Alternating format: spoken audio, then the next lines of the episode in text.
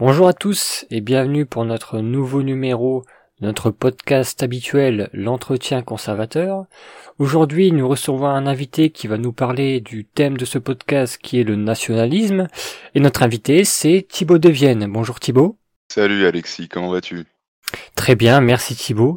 Euh, merci de venir dans notre podcast. On a vraiment beaucoup de plaisir à te recevoir. On est, on est très content de t'avoir pour attaquer ce, ce gros sujet qu'est le nationalisme. Je pense que tu vas être d'une très grande aide et on va écouter euh, avec attention tout ce que tu as à nous expliquer. Euh, comme d'habitude, euh, mon fidèle acolyte avec moi, Nicolas, rédacteur en chef de The Conservative Enthusiast. Salut Nicolas. Salut tout le monde, salut Thibaut, merci d'avoir accepté notre invitation. Donc, vous connaissez la formule de, de, de l'émission on prend un thème assez général et on essaye de l'analyser, de le décortiquer, d'en poser les bases et de nous aider avec notre notre invité euh, qui fait office de, spécialiste, de vraiment creuser le sujet et d'essayer de comprendre en profondeur euh, le sens et le, le tout le, la complexité du sujet. Donc on va commencer comme d'habitude par une longue présentation complète de l'invité, son, profil, son parcours, euh, ses idées, ses projets, etc. Pour ensuite de plus en plus creuser euh, le sujet, euh, qui est d'ailleurs assez compliqué, le nationalisme, souvent sujet très incompris ou très mal compris, etc. Donc ça va être l'opportunité de reposer des bonnes bases. Et puis, ben, sans perdre plus de temps, on va, on commencer dès maintenant avec notre invité. Donc, ne perdons plus de temps. J'enchaîne directement avec la première question. Euh, Thibaut, comme on dit dans le jargon, présentez-vous, hein. Donc, essaie de nous présenter un peu ton profil, d'où tu viens, ton parcours, et d'essayer d'être le plus complet possible pour tous ceux qui ne te connaissent pas encore.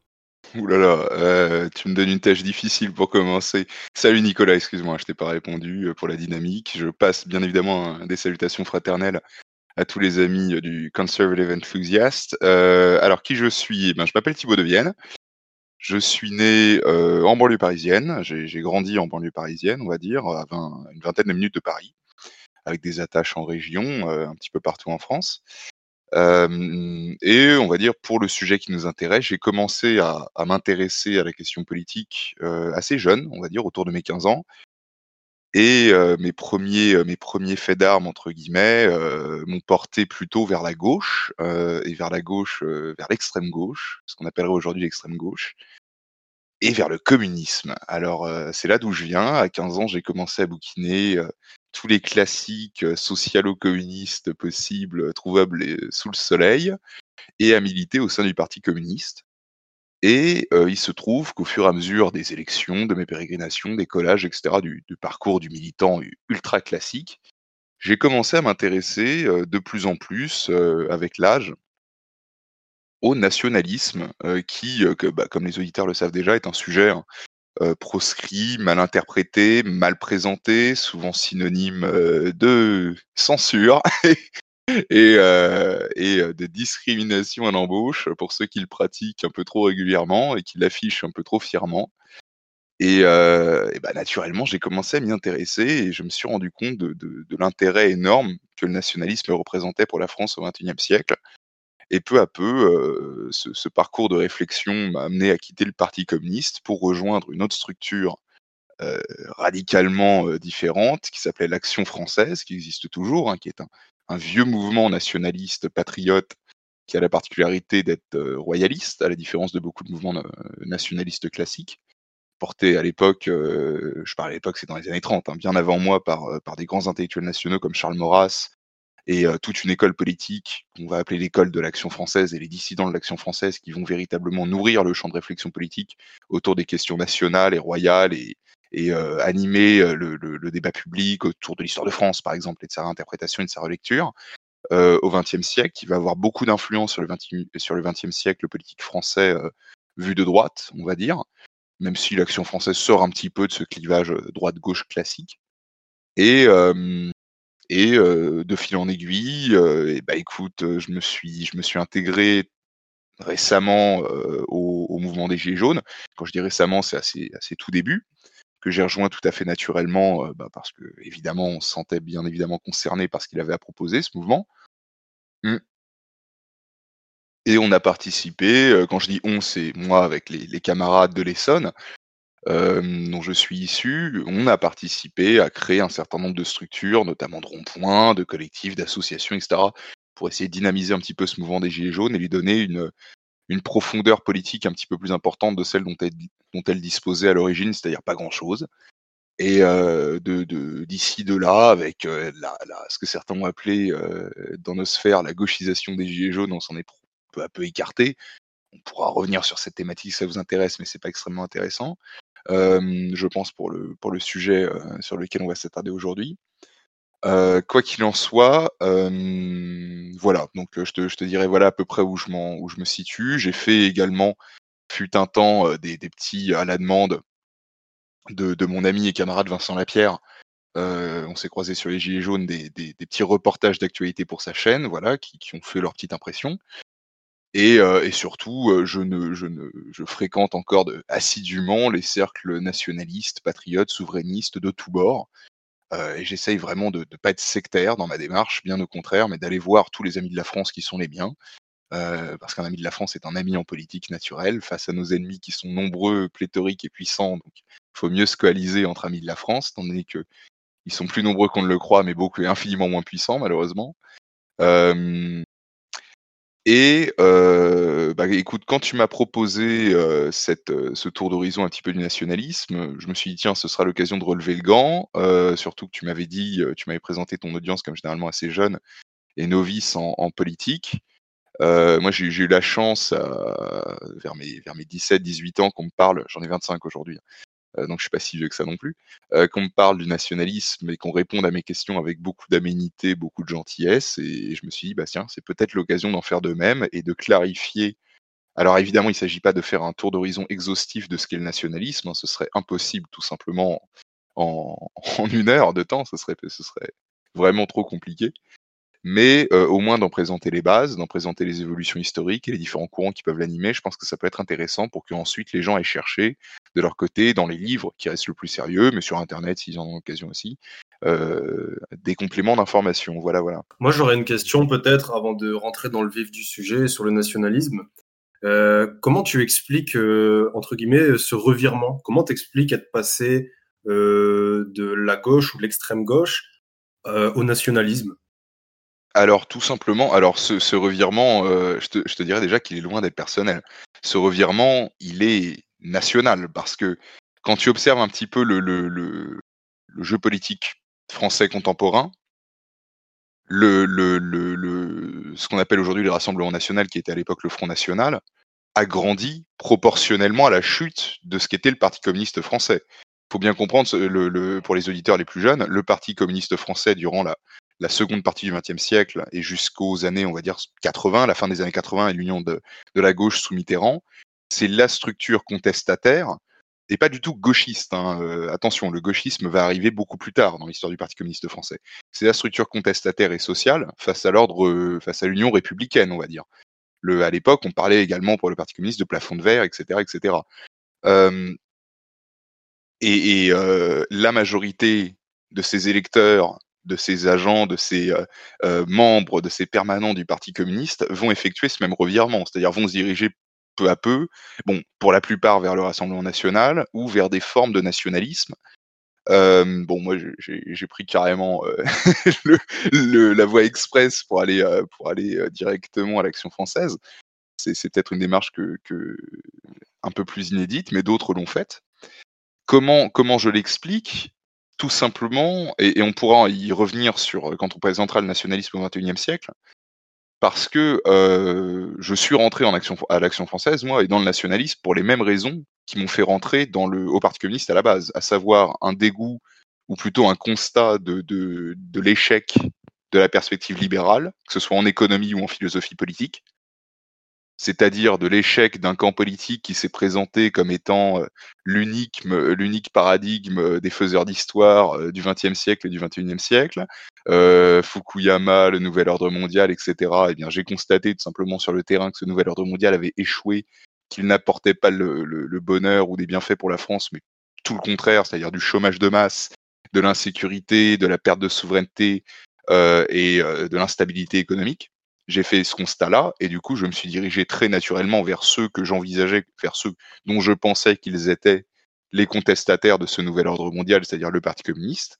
ce qu'ils ne sont plus, ce qu'ils ont été à une époque, mais ce qu'ils ne sont plus. Et en fait, quand je m'en suis rendu compte, quand je me suis rendu compte que le Parti communiste n'incarnait pas cette opposition au camp mondialiste, je me suis dirigé vers ce qui est l'opposition véritable, vers l'opposition authentique, qui est aujourd'hui incarnée par le nationalisme en France. La vraie politique d'opposition au camp mondialisme, c'est le nationalisme et ça, tend à, le devenir de plus en plus. Euh, donc j'ai pas viré de bord en fait, j'ai pas changé euh, mon fusil d'épaule ou mes positions politiques. Mes positions politiques sont restées les mêmes. Ma dialectique a évolué, comme la dialectique de beaucoup de camarades a évolué. D'ailleurs, quand je te dis ça, euh, à l'Action française, on était une assez grande partie de membres jeunes à venir de la gauche, et ça n'a rien d'étonnant. Quand tu es jeune, on te présente la gauche comme étant le, camp de la rébellion, le camp de la résistance, le camp de l'opposition. Il faut bien comprendre que cette, cette je dis pas qu'il n'y a pas une gauche qui incarne aujourd'hui l'opposition, on pourrait y revenir, mais elle est très minoritaire, elle est mal représentée à gauche et mal perçue. En tout cas, euh, le camp aujourd'hui qui s'oppose véritablement aux velléités mondialistes et aux velléités anti-françaises, c'est le camp nationaliste. Donc voilà pourquoi moi j'y suis, allé, mais je n'ai pas changé, virevolté idéologiquement, je me suis pas, euh, je me suis rendu compte, c'est vrai, de, que le nationalisme était, était une alternative intéressante, mais quand on te la présente pas, euh, et quand on te la présente pas en bon terme, parce que bien évidemment, quand on dit que le nationalisme c'est euh, Hitler, à 15 ans, tu te dis bon, est-ce que j'ai envie d'être hitlérien, tu vois, avec ce qu'on m'en a appris, euh, c'est, c'est, j'ai pas vraiment envie d'être hitlérien, donc je vais aller voir les, les, les, les, gagnants, les bons, les bons gars, tu vois, les opposants gentils qui sont les communistes. Euh, et au fur et à mesure, tu déroules un petit peu le fil et tu, et tu te rends compte que c'est un peu plus complexe que ça, quoi. Voilà. D'accord. Donc oui, c'est très intéressant. Euh, donc en fait, ouais, quand on t'écoute, en fait, on comprend bien que tu considères pas que ton cheminement est un cas isolé, mais que ça fait partie d'un d'une vague de fond bien plus large que toi, que ça fait partie d'une sorte de grand tout, et que tu constates que comme toi, il y a eu un, un effet de, de switch euh, depuis ces dernières années et qu'il y a énormément de gens qui font le même cheminement que toi, à des degrés différents bien sûr, tous ne vont pas à l'action française, mais il y a eu ce, ce revirement euh, à l'image de ce que tu as fait, mais à une grande échelle. C'est un fait générationnel, mais de toute façon, ne, ne, ne, ne prenez pas simplement la parole de Thibaut de Yen euh, pour dire ok bon c'est argent comptant. Regardez tout simplement les courbes de vote sous la Ve République. Vous allez remarquer que dans les années 60-70, vous avez un parti communiste français qui est véritablement la, ligne d'opposition et euh, qui monte parfois à des 30, euh, près de 40% hein, euh, dans l'opinion publique, donc qui est, qui est, le principal opposant à la ligne atlantiste d'après post de Gaulle, on va dire. Et ce parti communiste ayant été absorbé par l'union de la gauche, ayant cessé toute politique d'opposition, ayant fait tout simplement de la figuration politique, ce qu'il continue à faire aujourd'hui, euh, on va pas trop s'attarder sur le cas de, ce qui est aujourd'hui la France insoumise, euh, parce que déjà ils en valent pas la peine et que euh, honnêtement c'est un, parcours assez triste qui est le leur, et c'est pas fini.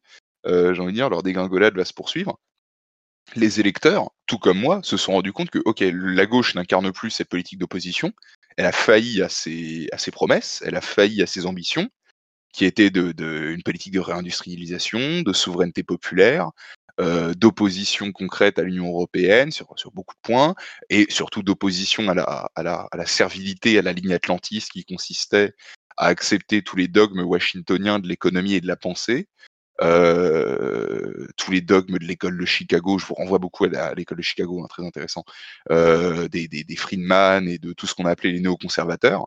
Le Parti communiste a cessé de s'y opposer et il y a une, ce qu'on ne peut pas vraiment qualifier de droite. Il y a un populisme qui a émergé en France, ce qu'on n'appelait pas encore populisme à l'époque, incarné par le Front National, avec une ligne qu'on ne peut pas vraiment qualifier comme étant de droite, ni qualifier comme étant de gauche, avec une ligne intégralement populaire, qui reprenait ces positions-là, avec quelques détails en moins, on va dire, et, qui allait au bout, au bout du bout du raisonnement, en mettant aussi en avant le rôle délétère de l'immigration, le rôle délétère, pardon, on va dire, de, l'américanisation des esprits. Et ça, bien évidemment que ça nous, ça, parle aux, Français populaires, ça parle aux Français qui étaient déjà opposés à l'atlantisme à la base. Donc les Français ont fait ce parcours, euh, du moins ceux qui étaient dans ce camp-là ont fait ce parcours, c'est pas parce que le Rassemblement national ou le Front national de l'époque a commencé à leur faire les beaux yeux, c'est parce qu'ils se sont rendus compte que le PCF n'exerçait plus ce rôle, tout simplement. Oui, c'est vrai, comme tu le dis. Euh, si on regarde les courbes, si on regarde un peu les statistiques, euh, en fait, on se rend compte que c'est un mouvement de fond et qu'il y a eu un gros basculement autour des années 80 de la gauche vers la droite, euh, ce qui est vrai et qui est totalement factuel, qui ne fait que s'accentuer toujours plus depuis. C'est aussi intéressant de savoir que ben depuis toutes ces années, la, droite ne fait que grossir, mais dans le même temps ne fait que se diviser. Ça, c'est une autre histoire. Et comme tu, tu le dis, c'est vrai, il y a eu ce basculement de la gauche vers la droite, euh, mais la droite nationaliste, la droite un peu populaire nationaliste, parce qu'il y a beaucoup de, de droites différentes. Hein, euh. Et d'ailleurs, je suis assez impressionné que t'aies, les références comme euh, Milton Friedman, etc., qui, sont une sorte de droite ultra-libérale, et qui eux représentent encore autre chose, mais en tout cas dans la droite nationaliste, oui, effectivement, il y a eu un énorme appel d'air et il y a beaucoup de gens qui, qui y ont basculé. Donc on comprend bien, euh, je trouve que c'est assez pertinent de s'inscrire dans un dans un mouvement qui est bien plus large que nous. Donc on comprend bien que tu fais partie de beaucoup de jeunes comme toi qui ont qui sont qui sont passés de la gauche à la droite. Et, euh, et, du, coup c'est intéressant ce que tu dis parce que euh, tu me dis qu'en fait on t'a présenté le nationalisme d'une certaine manière, hein, tu dis avec Hitler, etc. Et donc en fait euh, avant de rentrer dans ta conception à toi du nationalisme, qui va être euh, très très développée après, j'aimerais que tu nous expliques un peu comment on t'a présenté le nationalisme dans tes premières années militantes, dans tes premières années politiques. Euh, sous quel angle on t'a présenté le nationalisme? Oh bah écoute, de toute façon sur cette euh, sur ce sur cette question, je pense que la majorité des auditeurs vont se reconnaître. comment on nous a vendu le nationalisme à l'échelle d'une génération? Je crois que rien ne résume mieux cette perspective qu'une phrase absolument débile à l'image du personnage. Je crois que c'était Darmanin qui l'avait eu, euh, qui était, j'ai un doute sur Darmanin, j'irai vérifier plus tard, qui est le nationalisme, c'est la guerre. Et ben voilà comment on nous a présenté le nationalisme à tous euh, dans la période, euh, on va dire dans la France post touche pas à mon pote.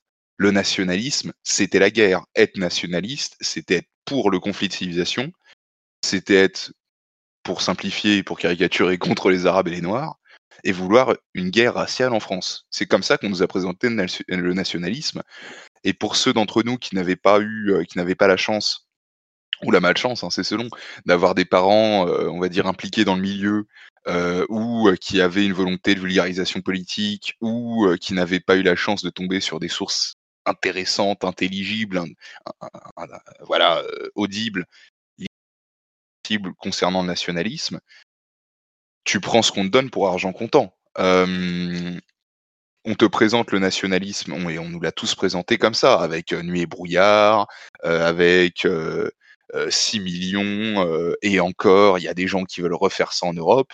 Moi, j'ai grandi, mais avec l'idée chevillée au corps que, bon, à mon époque, c'était Jean-Marie Le Pen, pas encore Marine, que Jean-Marie Le Pen voulait rouvrir des camps, des chambres à gaz en France, quoi et voulait faire passer tout ce qui était plus basané que la moyenne, aller leur faire prendre une douche. Mais ce, genre de délire.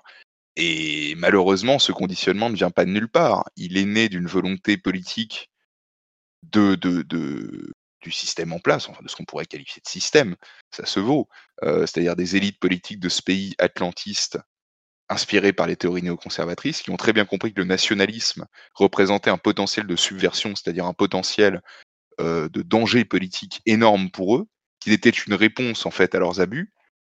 Et quand on identifie, quand on a identifié un danger en politique, on le discrédite. Quand on a identifié un opposant politique, on le discrédite. D'ailleurs, on le présente comme étant euh, euh, dangereux, mortifère, terrible, etc. On n'a pas procédé différemment avec, avec les Gilets jaunes, par exemple. Quand les Gilets jaunes ont commencé à montrer un véritable potentiel subversif, un véritable potentiel offensif, politiquement parlant, on a parlé des Black Blocs, on a parlé de la casse, on a montré des images à gros à gros regardez, ils retournent une Twingo, ils y foutent le feu, ça fait peur. Et, euh, ça, a porté ses fruits d'ailleurs dans la population d'une certaine mesure. ce qui n'est pas tout à fait incohérent. Donc, bien évidemment, comme la majorité des auditeurs, et je pense que la majorité des auditeurs se reconnaîtra là-dedans, pour ceux qui n'ont pas eu des familles, on va dire, qui, militaient déjà au sein de ces structures, on m'a présenté le nationalisme comme étant cela. Et il a fallu, euh, pour être amené à, discuter avec des nationalistes, il a fallu que je prenne sur moi et, on va dire faire un travail d'ouverture d'esprit quand on est jeune comme nous le sommes. Parce que j'ai 25 ans, hein, je suis pas, je suis pas âgé, hein, je suis pas non plus né, né dans les années 60. Qu'est-ce que je veux dire? Eh bien, ça nécessite de faire un effort de compréhension supplémentaire, ça nécessite de faire un effort d'ouverture supplémentaire, à écouter des, des thèses, des discours auxquels on n'est pas nécessairement habitué. Et c'est pas toujours simple, c'est pas toujours simple. Ça, c'est une remarque très intéressante, hein, parce qu'on voit euh, qu'encore aujourd'hui, ça fait des années que ça dure, et encore aujourd'hui, on a toujours ces mêmes discours très manichéens, ces discours de diabolisation qui font que, au final, des gens euh, qui, euh, qui, sont encore, qui sont encore jeunes, qui sont encore peut-être même des étudiants, ne vont peut-être pas avoir ce, le recul que tu as eu, ne vont peut-être pas avoir ton ouverture d'esprit, et vont prendre, comme tu disais, prendre pour argent comptant ce qu'on leur sert et comment, comment en vouloir à ces gens-là au final? Puisque c'est vrai que le, système est bien rodé, la machine est, bien rodée, et euh, c'est parfois euh, difficile de, de, se confronter euh, aux autres lorsqu'on a été soumis comme ça à une, propagande, qu'elle soit médiatique ou même à l'éducation nationale, qui soit à tel point que les gens ne mettent plus leurs idées en question.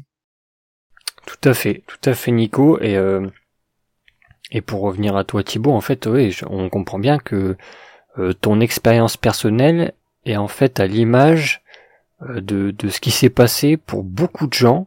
Et je pense qu'il y a énormément de gens qui vont se retrouver dans ce que tu dis, euh, qui sont des gens à qui on a présenté le nationalisme d'une certaine manière qui n'était pas du tout objective et qu'on a voulu influencer et biaiser cette idéologie-là euh, car, comme tu le dis, en fait, euh, dans ses fondements, elle présente une vraie menace consistante face au discours euh, atlantiste, globaliste, etc.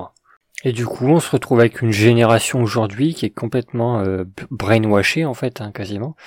Et, ta phrase d'ailleurs est très pertinente. On a vraiment une génération à qui on a matraqué dans la tête le message conscient et inconscient de euh, le nationalisme, c'est la guerre. Et c'est vraiment ça, en fait.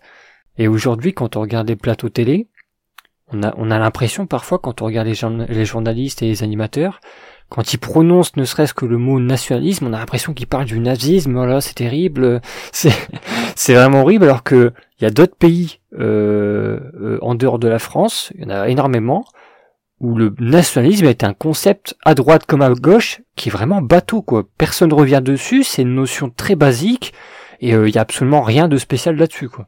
D'ailleurs, j'ai remarqué, et je sais pas si tu pourras confirmer ça, mais j'ai constaté qu'en France, il y a une énorme confusion entre nationalisme et patriotisme. Je sais pas ce, ce que t'en penses de ça.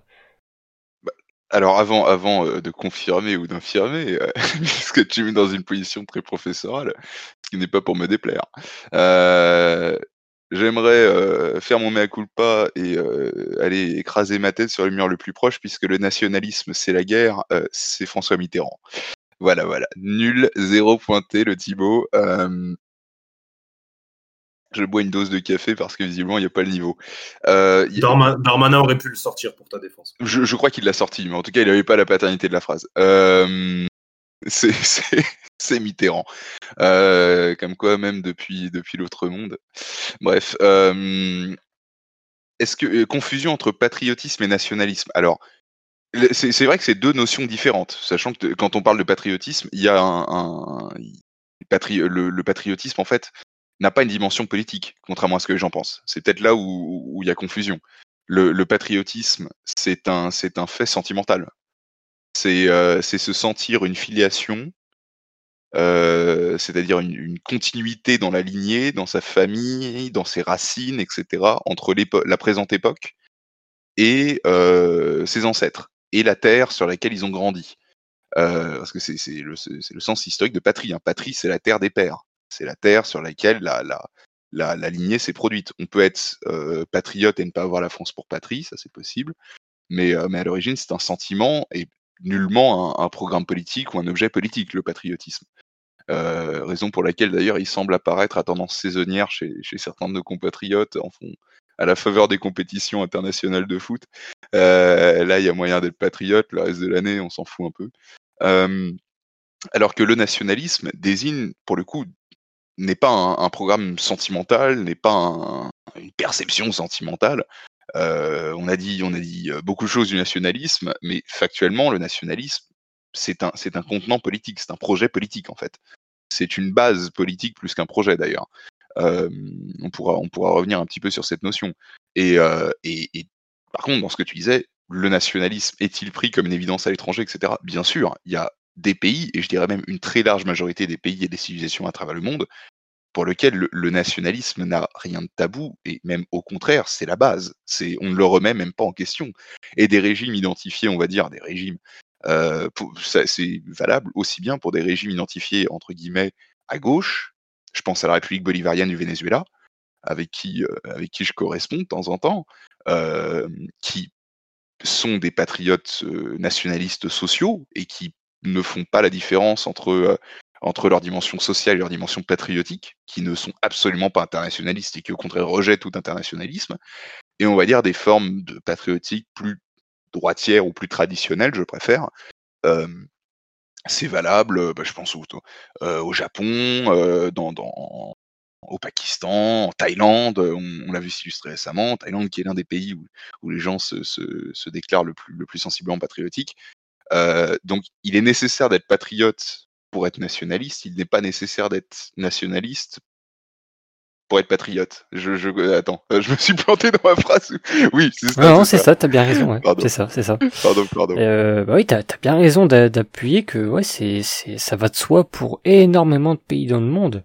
Et euh, tu fais bien aussi de dire que on n'est pas obligé d'être citoyen d'un pays pour en être patriote. Et bah il y a plein d'exemples. Hein, et on a eu plein dans l'histoire. Euh, il y a bah, ce qu'on appelle les Français de cœur, quoi. C'est des gens qui n'ont pas forcément euh, la citoyenneté, mais qui sont euh, patriotes d'un pays, qui adorent un pays, qui pourraient mourir même pour ce pays. Et pourtant, c'est pas leur pays d'origine ou c'est pas leur pays même actuel en fait. Et tu fais bien aussi de dire que effectivement, il y a énormément de pays dans lesquels en fait le nationalisme et le patriotisme sont très intrinsèquement liés ce qui rend la chose difficile à expliquer pour un non-initié qui commence à se former en poétique parce que du coup ça crée une confusion entre les deux.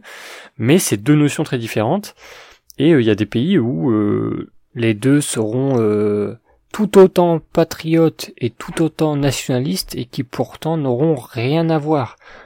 par exemple, on peut prendre la Chine et les États-Unis. Ils sont tous les deux patriotes, ils sont tous les deux nationalistes et pourtant le, le, projet politique à l'intérieur est absolument opposé. Et, c'est d'ailleurs très judicieux ce que tu dis que le, le, le, nationalisme c'est le contenant, c'est pas le contenu, c'est vraiment une base, c'est un socle sur lequel on peut bâtir un projet derrière. Et si on compare les deux, ben, par exemple si on prend les États-Unis, les États-Unis qui ont pourtant euh, ce qui pourrait paraître contre-intuitif mais qui en fait ne l'est pas, euh, ils ont une politique très libérale, très ouverte sur le monde, très expansionniste, euh, voilà, très capitaliste, etc. Et ils sont ultra nationalistes. Et les Chinois, à leur manière, ils ont des politiques qui sont quasiment l'inverse.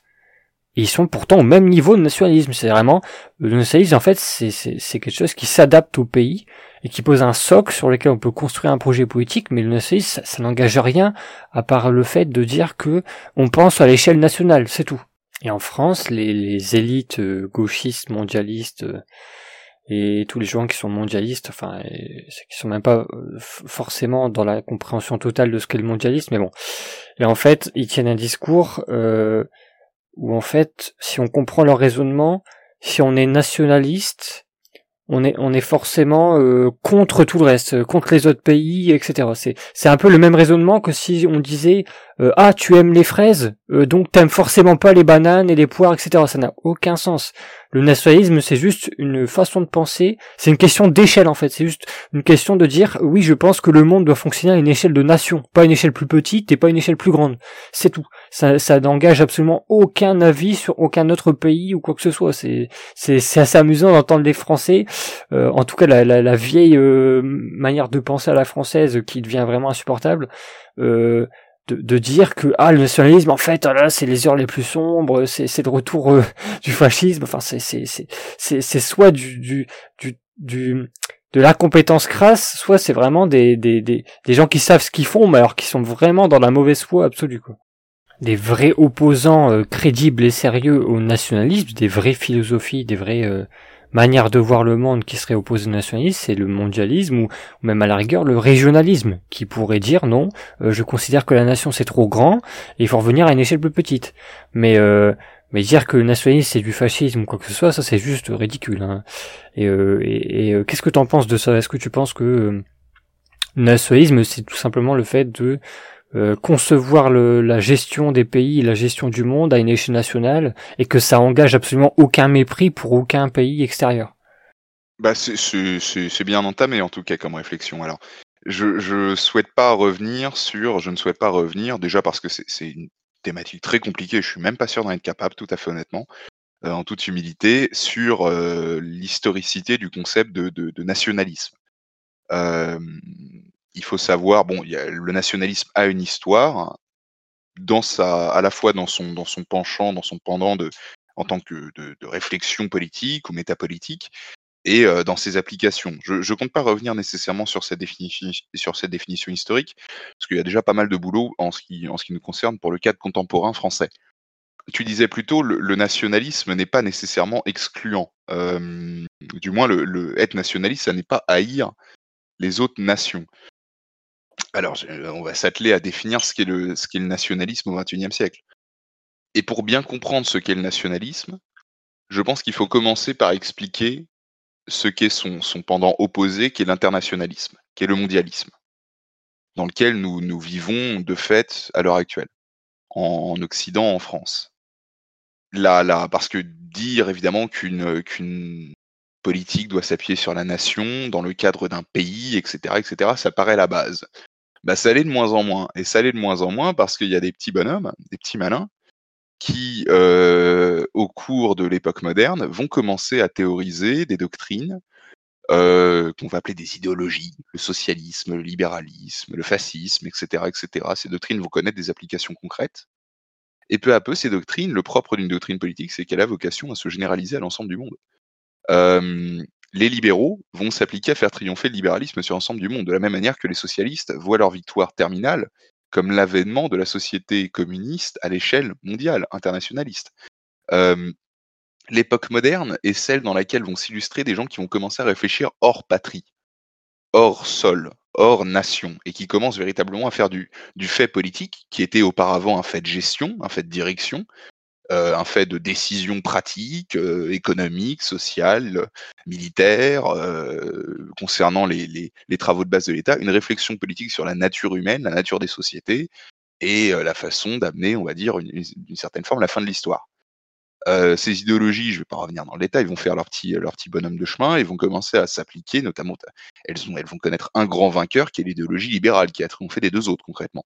Aujourd'hui, vous, vous ne trouverez plus à l'échelle du monde, de, contrairement à ce que disent certains, euh, de modèles fascistes. Il n'y a plus de société dans le monde, ou alors faut me la présenter, hein, je fais mes bagages, euh, qui, qui, fonctionne sur un modèle fasciste au XXIe siècle. D'ailleurs, je suis sûr qu'il y a beaucoup de jeunes, euh, moins jeunes d'ailleurs, mais qu'il y a beaucoup de gens qui nous écoutent, qui par exemple pensent que aujourd'hui la Corée du Nord est fasciste. Alors la Corée du Nord, non seulement je pense que non, et, je, sais à peu près de quoi je parle puisque j'y suis allé, euh, et, c'est un pays qui, qui, qui m'est très sympathique. Euh, et non, la, Corée du Nord est un héritier direct du, du, socialisme adapté à la sauce coréenne. C'est du socialisme national en fait. Ça n'a rien à voir avec, avec une forme de fascisme. Euh, on ne retrouve pas les fondements de la doctrine mussolinienne dans la société euh, coréenne du Nord. En fait, c'est du socialisme appliqué à l'échelle d'un pays, appliqué à l'échelle d'une nation, avec euh, des, certaines références traditionnalistes. Mais de la même manière que le communisme chinois à une époque, et j'ai envie de dire même de manière contemporaine, ressemble un petit peu à ça. C'est du socialisme adapté à la sauce chinoise. Euh, donc non, la Corée du Nord, société fasciste, je, je fasciste, euh, j'en doute un petit peu. Euh, en tout cas, eux ne l'apprécieraient pas et eux ne se retrouvent pas dans cette définition. Euh, plutôt du côté, eux sont plutôt du côté soviétique et même carrément du côté coréen. Là, pour le coup, là, ils sont tous d'accord. c'est des nationalistes, mais des nationalistes d'un type un petit peu particulier. Bref. donc là, là, là, le modèle fasciste a échoué à la fin de la Seconde Guerre mondiale, et il n'y a plus aujourd'hui de société qui s'appuie sur un modèle fasciste ou sur une idéologie fasciste. Euh, Et les éléments qu'on retrouve dans certaines sociétés contemporaines qui sont des éléments fascistes ne sont pas des éléments propres au fascisme. Le patriotisme, je pense que tu me dis la Corée du Nord parce qu'il y a le modèle d'un chef unique, euh, d'une lignée, d'une croyance nationale forte et d'une, euh, on va dire, d'un appui sur la nation forte. Oui, mais ça, c'est pas des éléments qui sont propres au fascisme. Des, doctrines autocratiques, il y en a euh, énormément, il y en a eu beaucoup à travers l'histoire. Et le communisme, dans ses applications historiques, a rarement dévié de ça. Le socialisme aussi a échoué. Euh, bon, il y a la Corée du Nord, même la Corée du Nord aujourd'hui, les acteurs qui connaissent mieux la, question que moi pourraient le dire, est en train d'évoluer sur ses bases économiques, sur son modèle économique. La Corée du Nord est en train de changer profondément. Des nations socialistes, il y en a très peu. Et le socialisme en tant qu'idéologie dominante a failli depuis la chute du, du bloc de l'Est, depuis 1991. Euh, enfin, depuis 1989 et encore plus après 1991.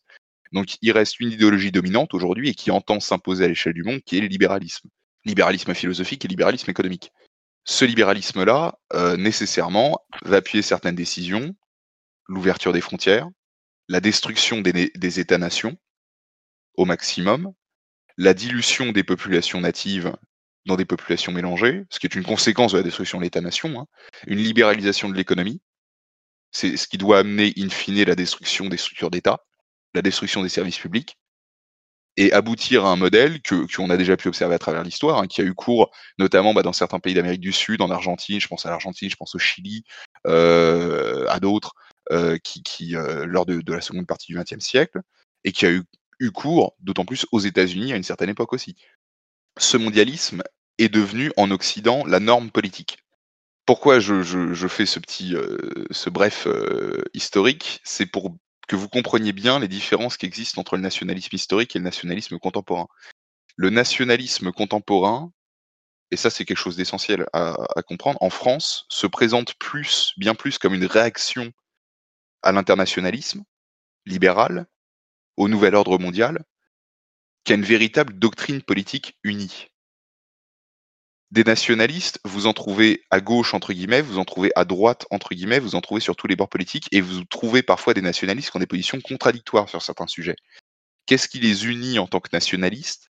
C'est qu'ils partagent tous une volonté de mettre à bas le nouvel ordre mondial et de remettre la France, les Français, au centre des préoccupations politiques de leur camp, au centre de leurs préoccupations politiques. Et ce, au XXIe siècle, c'est déjà révolutionnaire, j'ai envie de te dire presque. C'est déjà la, la, c'est déjà très innovant. Dans une époque où on te bassine de métissage, euh, de, d'ouverture à l'autre, etc., totalement, totalement surfaite d'ailleurs, euh, parce que l'autre, s'il faut qu'il y ait autre, il faut qu'il y ait frontière. S'il faut, euh, s'il y a autre, c'est qu'il y a frontière. S'il y a, s'il y a autre, c'est qu'il y a autre culture, c'est qu'il y a autre nation. Or, le mondialisme, c'est ce qui englobe tout et c'est ce qui détruit les cultures natives. C'est pour ça que nous, nous sentons, enfin, je te parle en tant que nationaliste, moi je me sens naturellement en fraternité avec des nationalistes d'autres pays, parce que si nous n'avons pas la même patrie à cœur, nous avons un ennemi en commun et des mêmes conceptions, et une même conception, on va dire, de ce que doit être l'action politique et l'humanité, qui est chacun chez soi, qui peut être résumé euh, comme ça, c'est-à-dire l'Afrique aux Africains, euh, pour parler vite, la France aux Français, l'Allemagne aux Allemands, l'Europe aux Européens, la Russie aux Russes, le Japon aux Japonais, etc., etc. Donc ça, c'est le lien qui nous unit. Donc quand on dit ouverture à l'autre, quand les mondialistes disent ouverture à l'autre, le mondialisme détruit l'autre, en fait. Il, détruit toutes les barrières culturelles, il détruit toutes les traditions, il détruit toutes les frontières. Et le seul autre, d'ailleurs, qu'il peut présenter, l'autre n'est autre dans un système mondialiste, j'ai envie de dire, que par ses caractéristiques physiques. Bon, ils partagent une même mentalité, un même mode de vie. Vous vous baladez aujourd'hui, faites l'expérience. Hein, prenez tout simplement, même pas besoin de prendre l'avion. Vous prenez un logiciel formidable, produit du mondialisme pourtant qui s'appelle Google Earth, et vous vous baladez dans les centres-villes des métropoles de plus de 100 000 habitants partout dans le monde.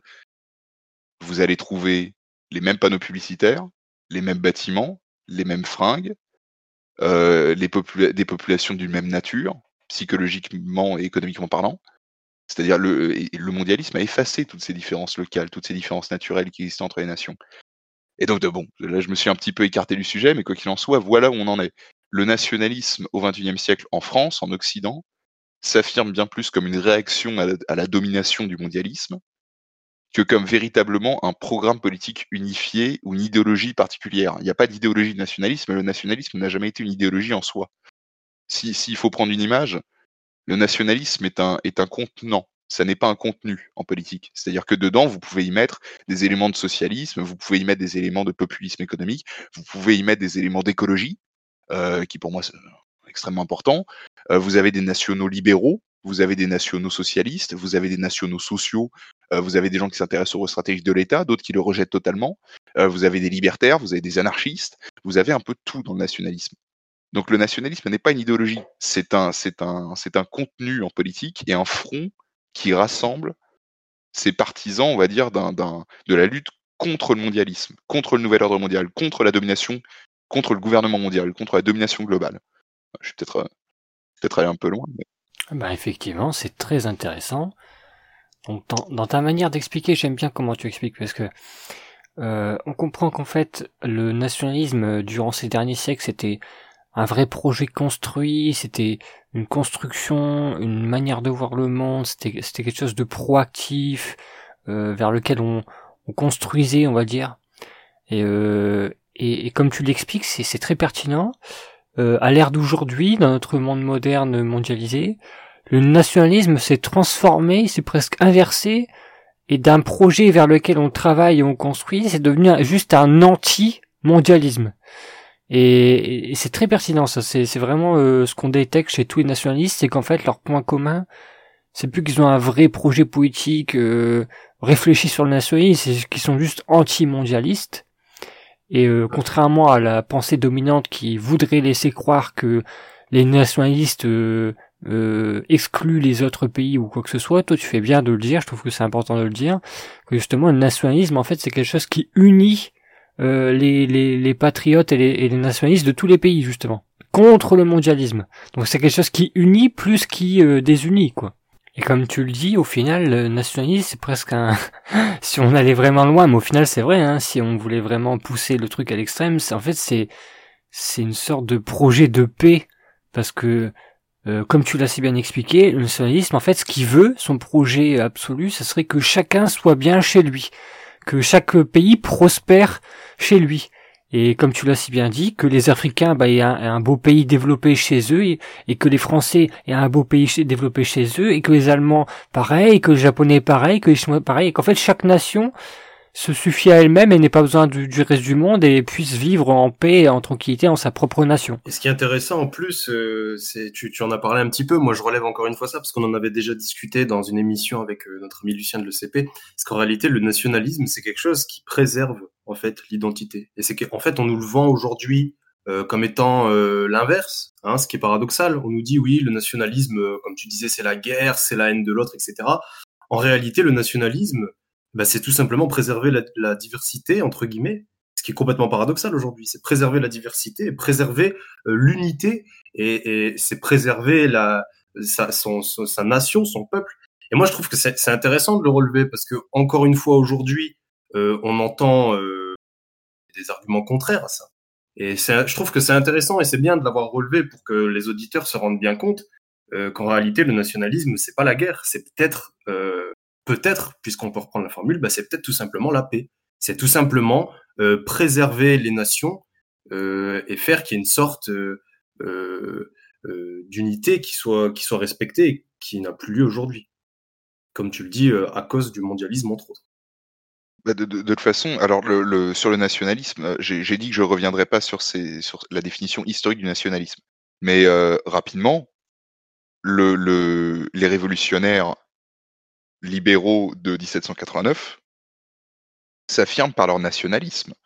Ce sont des nationalistes en puissance. Et d'ailleurs, ils le sont tellement qu'ils vont former une coalition, excusez-moi, qui à l'époque va s'opposer à la quasi-totalité des puissances européennes.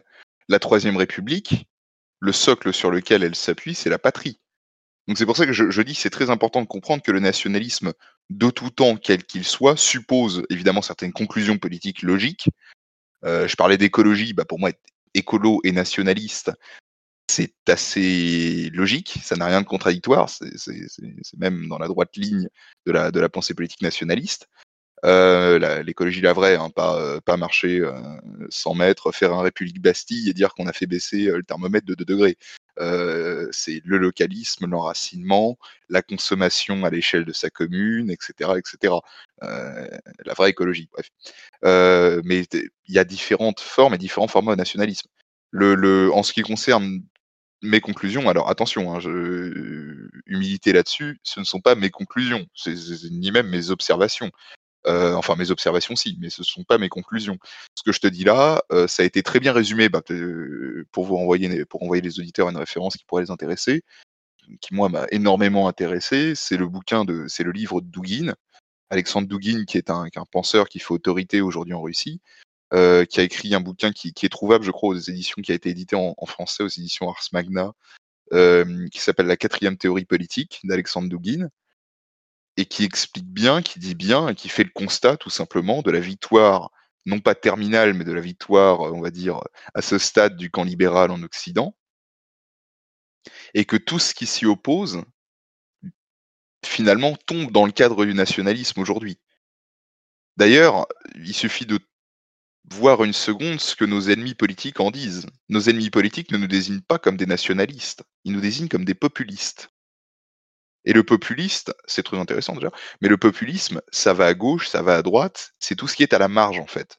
C'est tout ce qui sort de ce cadre, de ce que appelle l'Union républicaine, c'est-à-dire l'Union mondialiste, euh, qui, plébiscite l'Union européenne, qui plébiscite la vente à la découpe de la France, qui plébiscite la perte de souveraineté française.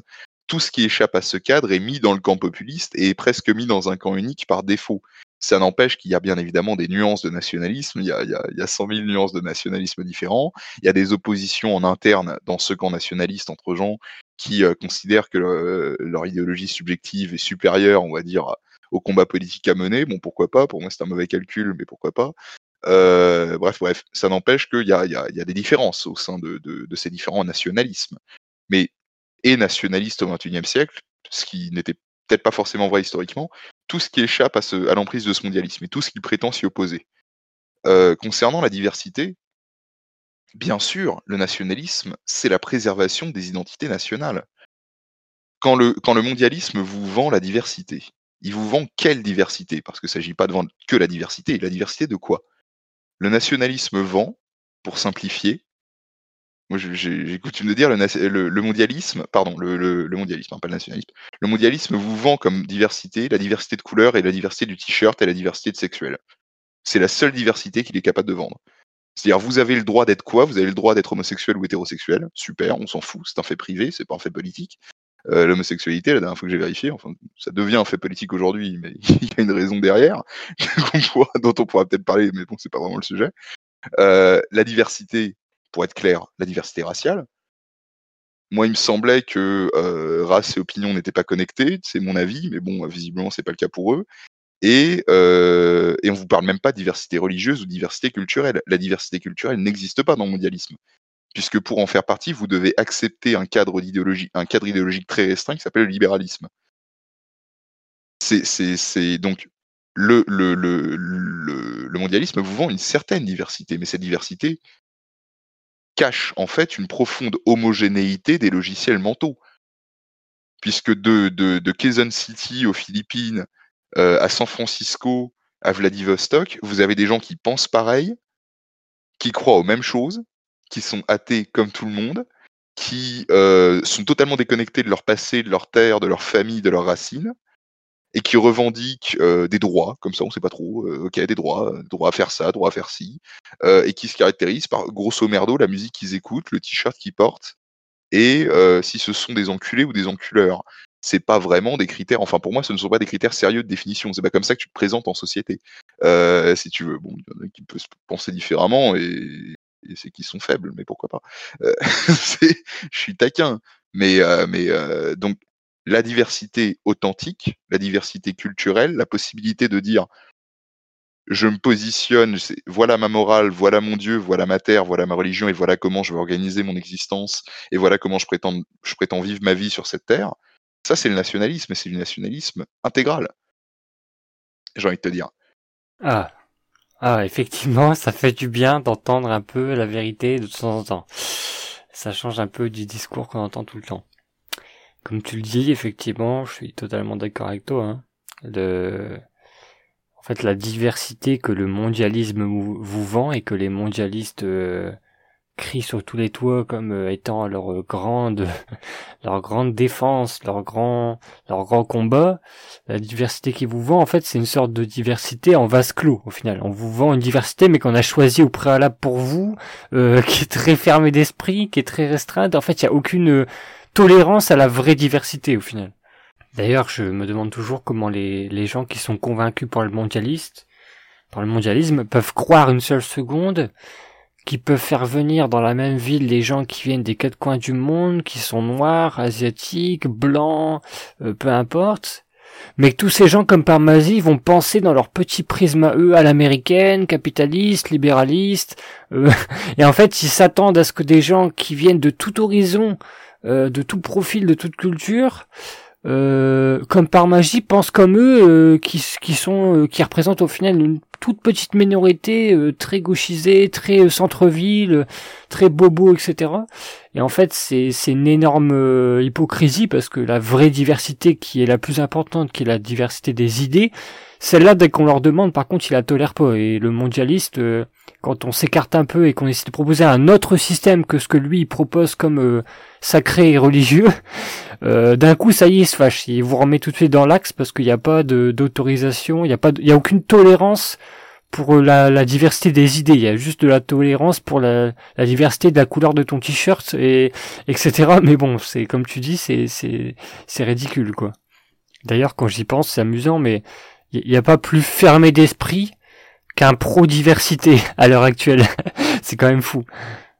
Et, euh, et je relève aussi, euh, je trouve que c'est très très bien ce que ce que tu euh, ce que tu dis à propos de de, de Alexandre Douguin moi, c'est c'est c'est l'un des auteurs. Si je devais euh, recommander euh, seulement euh, quelques auteurs d'avenir, vraiment les auteurs presque révolutionnaires qu'il faut absolument connaître pour les 50 prochaines années. C'est pour moi, c'est Alexandre Douguin.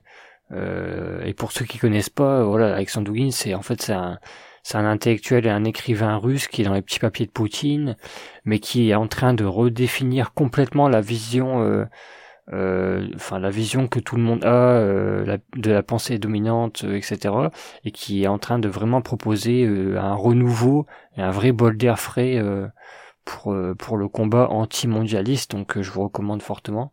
Mais en tout cas, ce que je détecte comme ce qui est souvent le cas, c'est que encore une fois, les, les, gauchistes ont réussi le tour de force à, inverser les, les, les, les, valeurs dans la tête des gens, c'est-à-dire qu'ils ont réussi à faire croire que le nationalisme c'était la guerre, alors qu'en fait le nationalisme c'est le vrai garant de la paix des peuples, la paix des cultures et la préservation des cultures et de la diversité, et que le mondialisme c'est euh, le sauvetage de la diversité, alors qu'en réalité c'est justement son destructeur absolu, et que c'est le vecteur de, de, de l'anéantissement et la destruction de tous les peuples qui est absolument terrible et qui fait énormément de mal à toutes les cultures.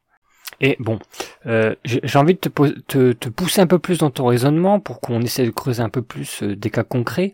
Euh, pour toi, euh, si tu devais nous donner euh, quelques exemples de, de, projets nationalistes qui ont vraiment réussi, euh, ça peut être dans toute l'histoire, hein, même si je t'encourage quand même d'essayer de prendre des projets euh, du 21e siècle parce que ça sera peut-être plus parlant pour les gens.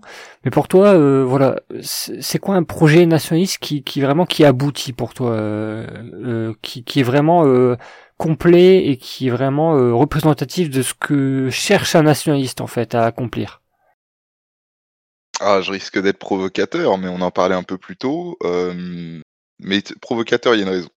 Euh, la République populaire et démocratique de Corée incarne aujourd'hui un nationalisme de fait.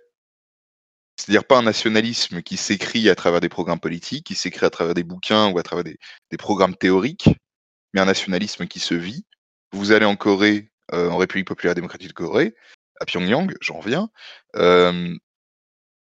les gens consomment coréen, parlent coréen, vivent à la coréenne, aucune influence étrangère ici présente. Les, les, les euh, comment dire, les, du, du téléphone à puce euh, à la pomme de terre ou au kimchi, tout est coréen là-bas. Là, vous êtes dans un nationalisme, j'ai envie de dire, de fait. C'est-à-dire que toute la production, au-delà du fait qu'elle est étatisée, ce qui n'est pas le, propre du nationalisme, hein, ce qui est le propre du, euh, ni le propre du socialisme d'ailleurs.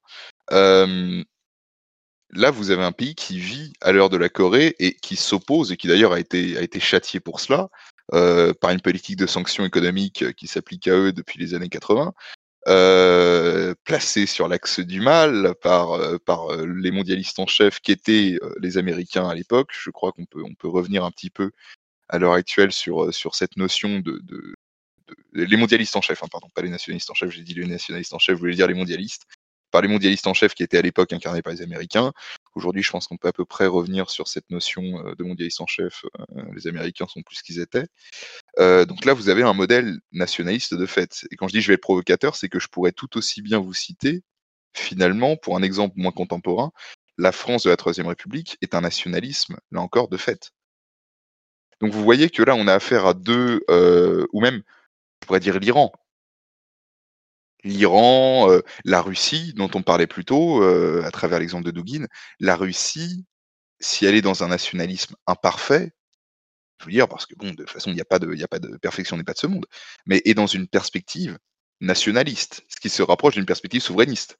Vous avez en Russie un État, certes fédéral, mais unifié autour d'un pouvoir central. Euh, vous avez la, la, production nationale prévaut sur l'importation. La culture russe est plus mise en avant que la culture étrangère. La musique, ça passe par la musique, ça passe par la littérature, ça passe par la télévision, euh, également par Internet. Hein, euh, bah, par exemple, en Russie, YouTube ou Facebook ou les GAFAM de manière générale sont assez minoritaires. Hein, euh, donc là, vous avez par exemple deux pays radicalement différents sur la forme, qui, sur le fond, n'ont pas partagé une perspective similaire, ce serait, simplifier la chose, mais qui en tout cas se caractérisent tous deux par une volonté de s'opposer finalement à leur délitement par le camp mondialiste. Il y a une tentative euh, pour ces deux pays-là de les soumettre au, joug mondialisme à travers la guerre de Corée euh, euh, en ce qui concerne la République populaire démocratique de Corée, à travers l'épisode Eltsin euh, les années 90 de manière générale, qui ont été caractérisées par une importation d'un modèle étranger libéral ultra agressif qui a fait beaucoup de mal à la Russie.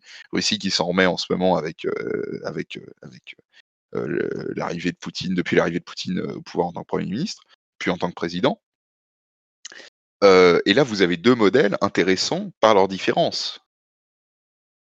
Il n'y a pas de kolkhoz en Russie aujourd'hui, il n'y a pas de culte de la personnalité non plus y, a une forme évidemment de, mise en scène du pouvoir, mais on ne peut pas vraiment parler de culte personnalité à la coréenne. Euh, c'est sans commune mesure.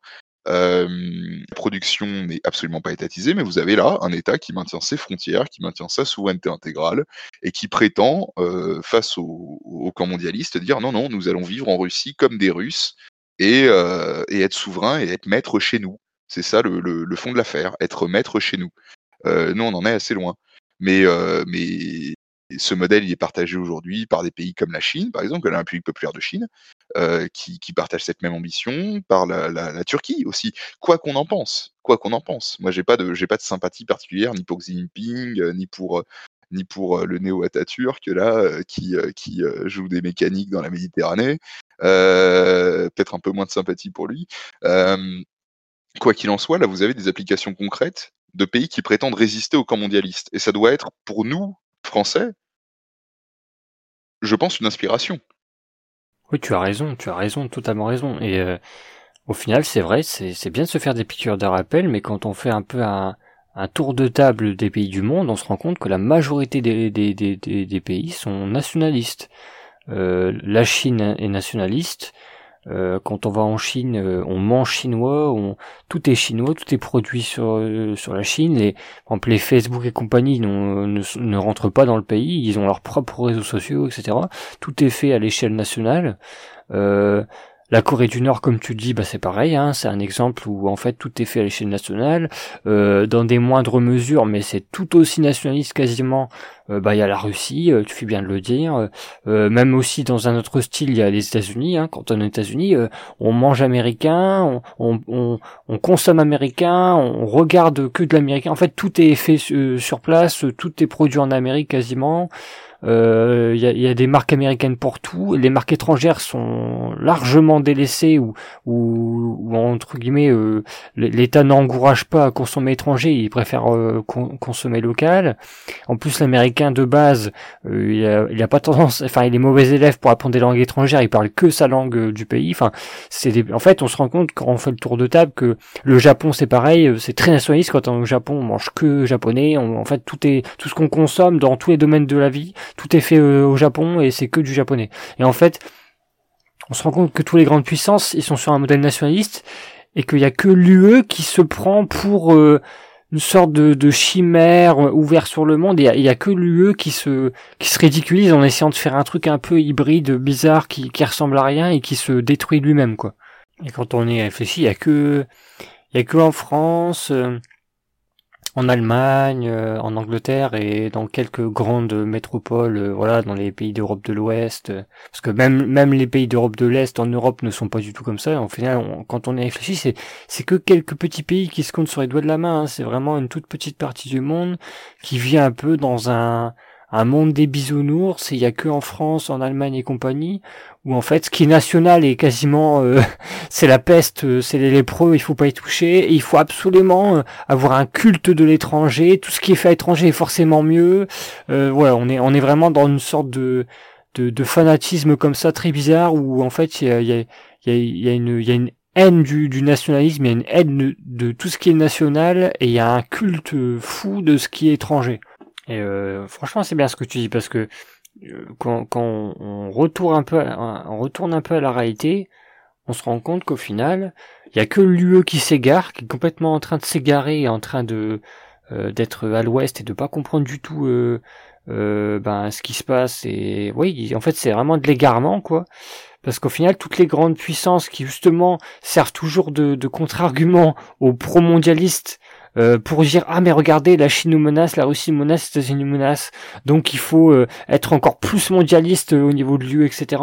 C'est c'est c'est totalement faire fausse route et et du coup je me demande je te mets un peu sur la piste là, mais je, me demande, est-ce que tu penses que c'est vraiment une erreur, c'est vraiment une, c'est vraiment ouais, c'est c'est c'est presque un aveu de faiblesse ou c'est un signe de défaite que l'UE est la seule partie du monde qui se soit totalement résignée à avoir ce culte de l'étranger, à être un peu comme des colonisés et à ne pas vouloir avoir de vrais projets nationalistes forts, quoi. Ce serait une erreur si ça n'était pas fait à dessein. Euh, L'Union européenne porte le sceau, il faut jamais l'oublier, de la défaite historique de l'Europe défaite économique, mais défaite militaire de la France et de l'Allemagne, puisque nous avons tous les deux euh, cette particularité d'avoir perdu la guerre, économique, culturelle, euh, la France et l'Allemagne, qui sont les deux grandes puissances de l'Europe occidentale avec l'Angleterre. Euh, mais donc l'Union européenne porte ça en elle. C'est l'Union européenne. On ne peut pas vraiment parler d'Union européenne d'ailleurs, il faudrait parler d'États-Unis d'Europe. C'est une volonté américaine appliquée à l'Europe à l'époque, subversive pour détruire toute velléité nationale au sein de l'Europe. Certains pays y échappent. On parle de l'Europe, on devrait surtout parler de l'Occident. La Pologne euh, adopte aujourd'hui des positions contestataires sur certains plans, pas sur tous, euh, par rapport à l'Union européenne. Vous avez des pays comme la Hongrie qui se, sortent un petit peu de ce paradigme européen. Euh, L'Italie récemment, même si bon, c'est mis en péril évidemment.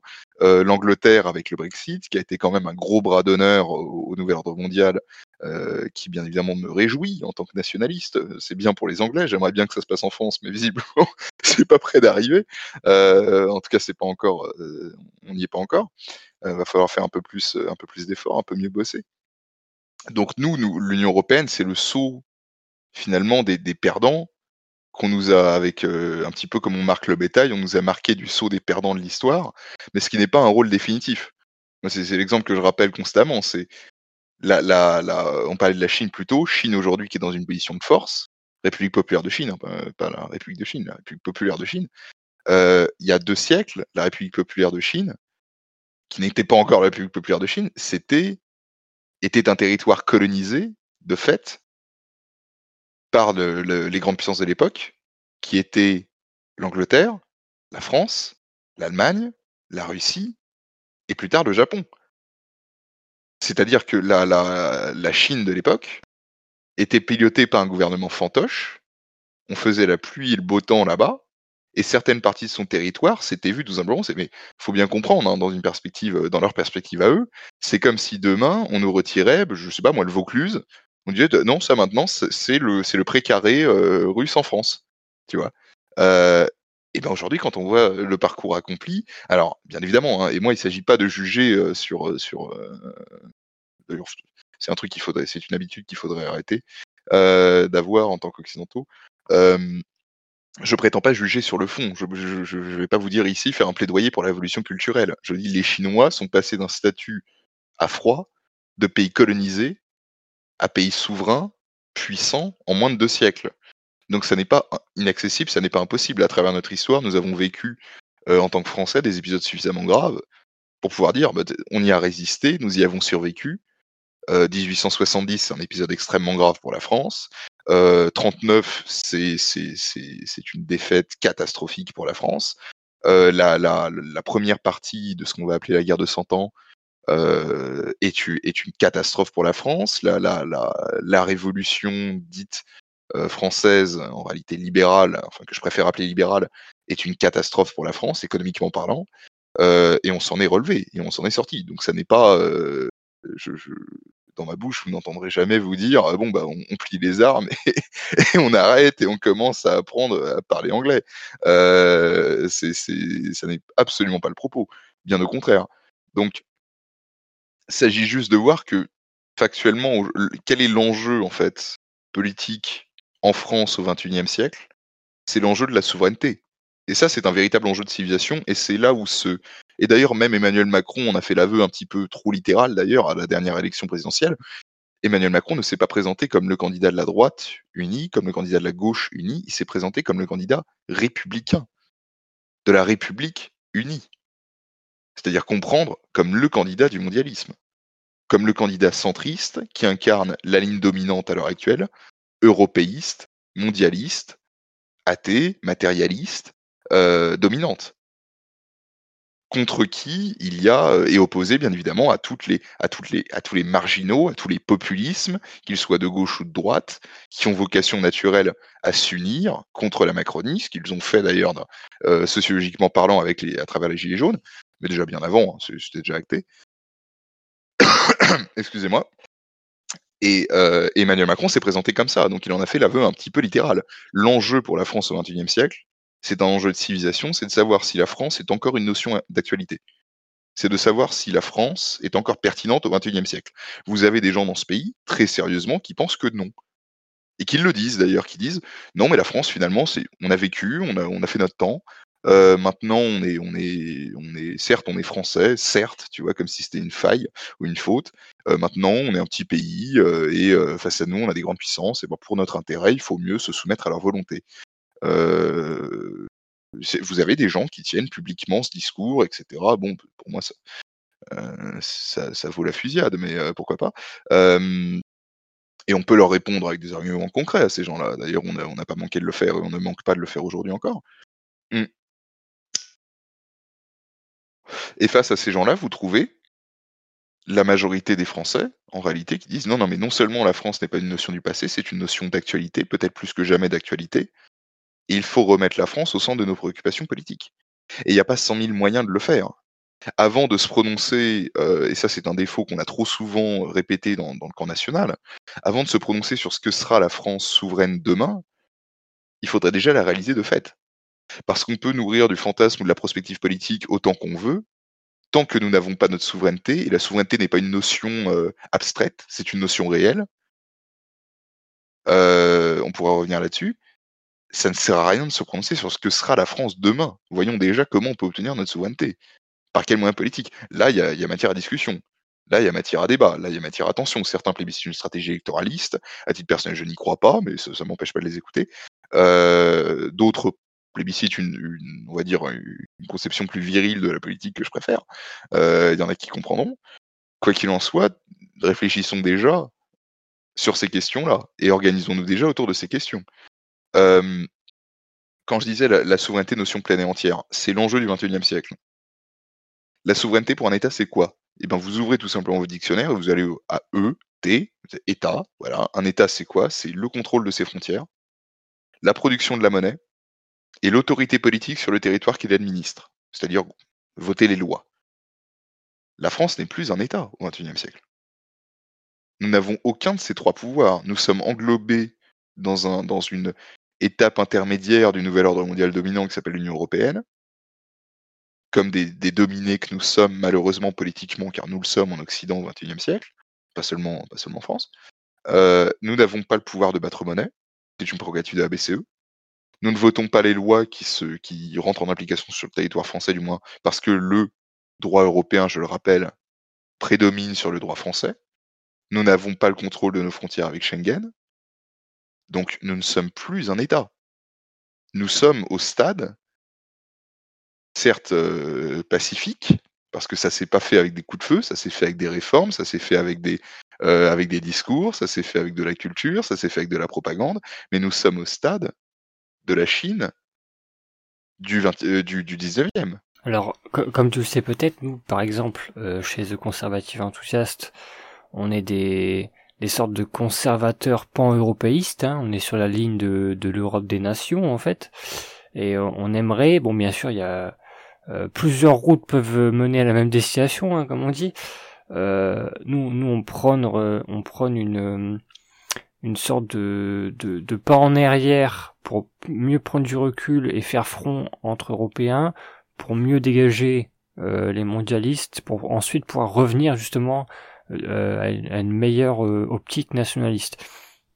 Et du coup, dans cette perspective, c'est déjà un signal d'alarme, presque d'une certaine manière, c'est déjà inquiétant de faire le constat qu'on soit obligé de faire ce pas en arrière pour mieux regarder le tableau avec du recul, prendre du recul, refaire un point sur nos points communs entre entre Européens, euh, refaire un point sur la menace euh, de l'UE pour pouvoir mieux comprendre, euh, mieux être soudé et mieux faire face et mieux dégager tout ça pour pouvoir mieux après revenir à, des nations flamboyantes, vertueuses, prospères, etc. D'une certaine manière, ce, constat-là, c'est déjà inquiétant, c'est déjà un aveu de, défaite quelque part que l'UE est, en, pleine fausse route comparé à tout ce qui se fait ailleurs dans le monde. Et c'est important ce que tu dis parce que il faut prendre conscience de ça, faire ce constat-là, qu'en fait, euh, on n'a plus d'État actuellement n'a plus notre propre monnaie, on peut plus voter parce que peu importe ce qu'on vote, en fait, les votes de l'UE supplanteront les votes qu'on aura fait au niveau national. Et euh, je parle même pas de de, la colonisation euh, euh, dans toutes les matières, que ça soit même au niveau des marques, de ce qu'on consomme et de et d'autres sujets. En fait, on n'a plus d'État. Il y a plus d'État français aujourd'hui. On est juste un, une sorte de région de l'UE, quoi. Mais on n'a aucune souveraineté. Et ça, c'est très important, euh, ce que tu dis, je trouve. C'est bien de, de s'en rendre compte. Et donc, pour te pousser encore plus loin dans, ta description, là, de ce qui se passe en ce moment au niveau mondial, euh, dans l'UE, qui est la, partie qui est en train d'être en plein délire euh, mondialiste, euh, quel est selon toi le pays qui se porte le plus mal? Parce que je t'ai demandé tout à l'heure les, les, pays qui ont réussi leur projet nationaliste. Et, là, je te demande l'inverse. Est-ce que tu pourrais un peu nous expliquer, selon toi, les pays qui vont vraiment euh, euh, le, plus euh, souffrir et qui s'en sortent le moins au niveau national? Oula, c'est difficile à dire, hein, d'autant plus que je suis pas, j'ai beau être européen, je suis français. Donc c'est, je suis pas dans la tête des Allemands pour savoir ce qu'ils pensent véritablement, sachant que certains d'entre eux ils trouvent leur compte, beaucoup d'entre eux ils trouvent leur compte. Il y a des oppositions significatives en Allemagne, par exemple, à cette ligne merkelienne mondialiste. enfin, quand je dis significative, elle pèse quand même pas bien lourd à l'échelle du peuple. peut-être que la, la, pilule est mieux passée en Allemagne que chez nous. Chez nous, c'est un petit peu difficile à avaler la pilule, mais bon, bon gré mal gré, avec un grand verre d'eau, on se la prend. Le pays qui est en stade terminal, enfin le plus affecté dans les mentalités, l'Espagne, l'Espagne me fait très peur. parce que bien évidemment, bah, tout, tout nationaliste que je suis, bah, je me sens en fraternité avec, avec mes camarades européens, espagnols. à travers la promotion qui, qui, est en train de s'y dérouler du, régionalisme catalan. Ça, ça me fait très peur. Il y a des possibilités réelles que dans les années qui suivent, encouragées par l'UE, mais pas que, il y ait, un, y ait véritable, une véritable politique de sécession de la Catalogne vis-à-vis de l'Espagne unifiée. Et ça, c'est un, biais sur lequel l'Union européenne joue d'ailleurs énormément, ce biais du néo-régionalisme. Je n'ai rien contre le régionalisme en soi, hein, contre la promotion des identités culturelles régionales en soi, bien sûr. Bien au contraire. Mais euh, il faut bien comprendre ce que ça amène. Un petit peu comme quand l'Écosse euh, affuble à son beau drapeau euh, croisé euh, blanc-bleu euh, les étoiles de l'Union européenne, ça, ça crispe. On se dit, euh, ouais, c'est compliqué ce qui est le cas d'ailleurs avec la Catalogne. L'Espagne me paraît être en assez mauvaise posture. Euh, cela dit, si tu veux, bon, c'est, bon, la France, on est en assez grande difficulté, pas nécessairement économiquement parlant. C'est peut-être d'ailleurs une victoire qu'on peut reconnaître euh, parce qu'on est bon joueur au, camp mondialiste c'est d'avoir réussi à implanter ces conceptions mentales et qui ont, trouvent leurs applications politiques dans le réel, sans tirer une balle, sans tirer un coup de feu. C'est assez fort. Euh, euh, bon, certains pourraient dire, à raison d'ailleurs, que, le, que la Seconde Guerre mondiale a joué son rôle, que l'implication américaine a joué son rôle dans la Seconde Guerre mondiale, c'est sûr. Mais le, le, le, les mentalités aujourd'hui d'une partie de nos compatriotes, d'une partie, plus minoritaire qu'on l'imagine d'ailleurs, sont imprégnées de, mondialisme sans qu'il y ait eu euh, euh véritablement usage de la force ou véritablement usage d'une euh, répression sans commune mesure. Parce qu'on dit il y a de la répression politique en France, c'est vrai. Oui, c'est vrai à certains égards. Vous pouvez vous faire sauter votre compte, vous pouvez vous être euh, voilà traîné en procès au tribunal, finir en prison dans les cas les plus extrêmes. Certains camarades ont subi ce traitement euh, ou continuent à le subir, hein. Euh, bien évidemment. Mais c'est sans commune mesure avec ce qu'on a pu connaître à travers l'histoire, soyons honnêtes deux minutes. Vous étiez dissident sous l'Union soviétique ou à l'époque de la révolution culturelle, il n'y avait pas de débat. Hein. Ça, ça passait pas devant une cour de justice. Ça allait direct à l'écarissage. Donc, euh, donc c'est, peut-être une victoire du mondialisme. J'ai envie de te dire, ce genre de, de, de, perspective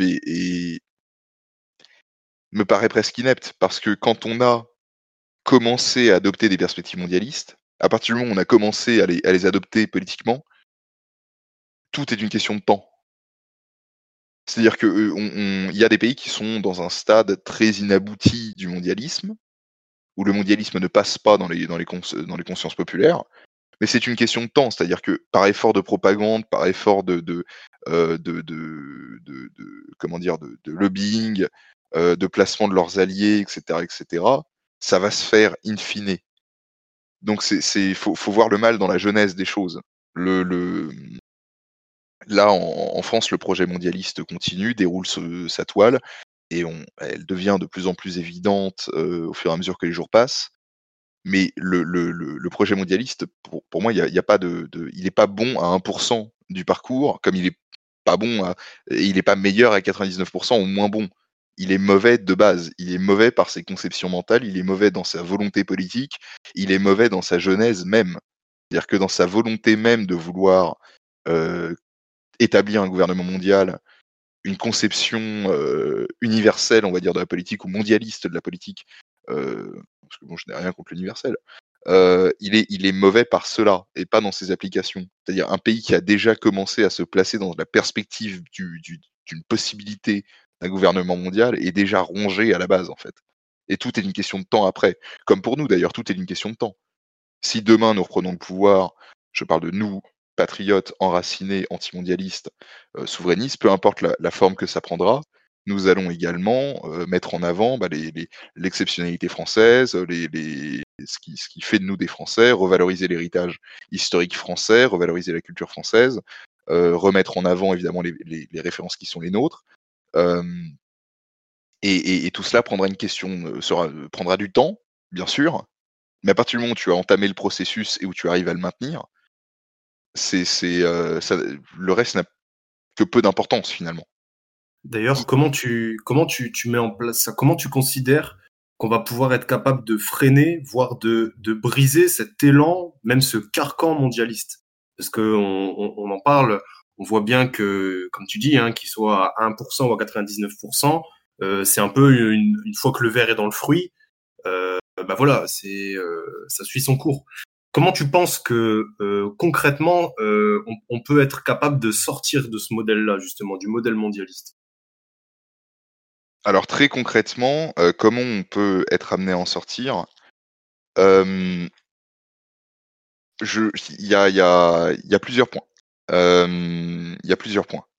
Il faudrait déjà pourquoi on y est encore? ce serait, une base de réflexion. Je vais partir là-dessus. pourquoi on y est encore? Parce que malheureusement, il y a en France une tendance que, que eux nommeraient populiste, c'est-à-dire fondamentalement patriote, qui est majoritaire.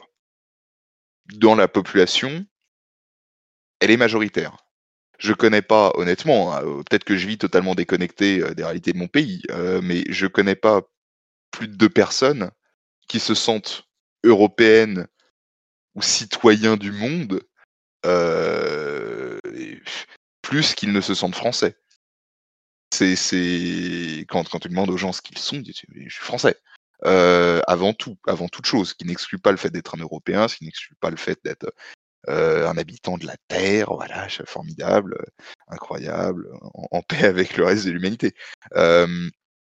mais, mais dans, donc dans le, le, le, on va dire la population française, les conceptions nationalistes, si elles ne sont pas bien articulées, si elles ne sont pas toujours bien formulées, sont majoritaires. Le problème auxquels nous confrontons en tant que nationalistes, en tant que jeunes, surtout nationalistes, hein, parce qu'on on est une nouvelle génération qui faisons notre entrée en politique et, euh, et, qui avons un gant à relever, un défi à relever pour notre pays. On a une responsabilité vis-à-vis de la patrie, vis-à-vis de l'état du pays et vis-à-vis de la façon dont on va le transmettre aux générations futures. Il faut bien en avoir conscience. Donc il faut bien avoir conscience aussi des enjeux qui, traversent cette époque.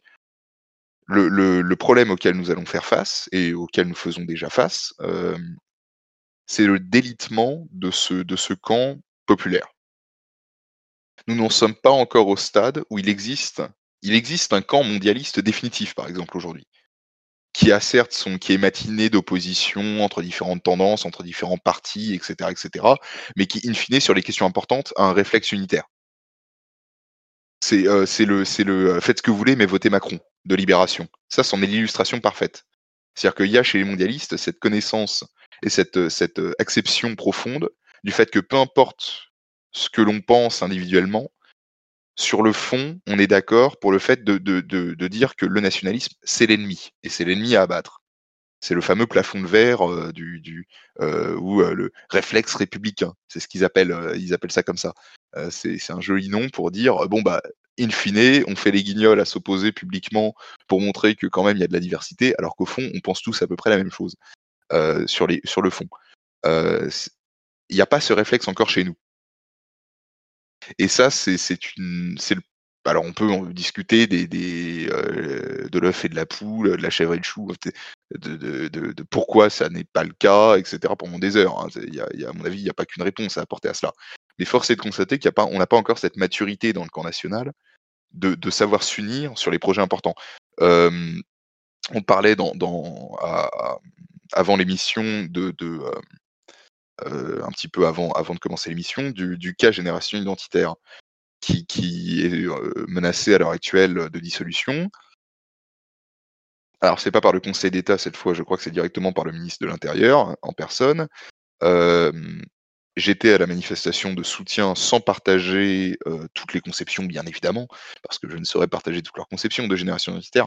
Je, me suis rendu à la, manifestation de soutien qui s'organisait place d'Enfer Rochereau à Paris euh, samedi dernier pour, bah, évidemment, euh, par solidarité avec un mouvement patriote, nationaliste, qui s'oppose aussi à la ligne mondialiste à sa manière.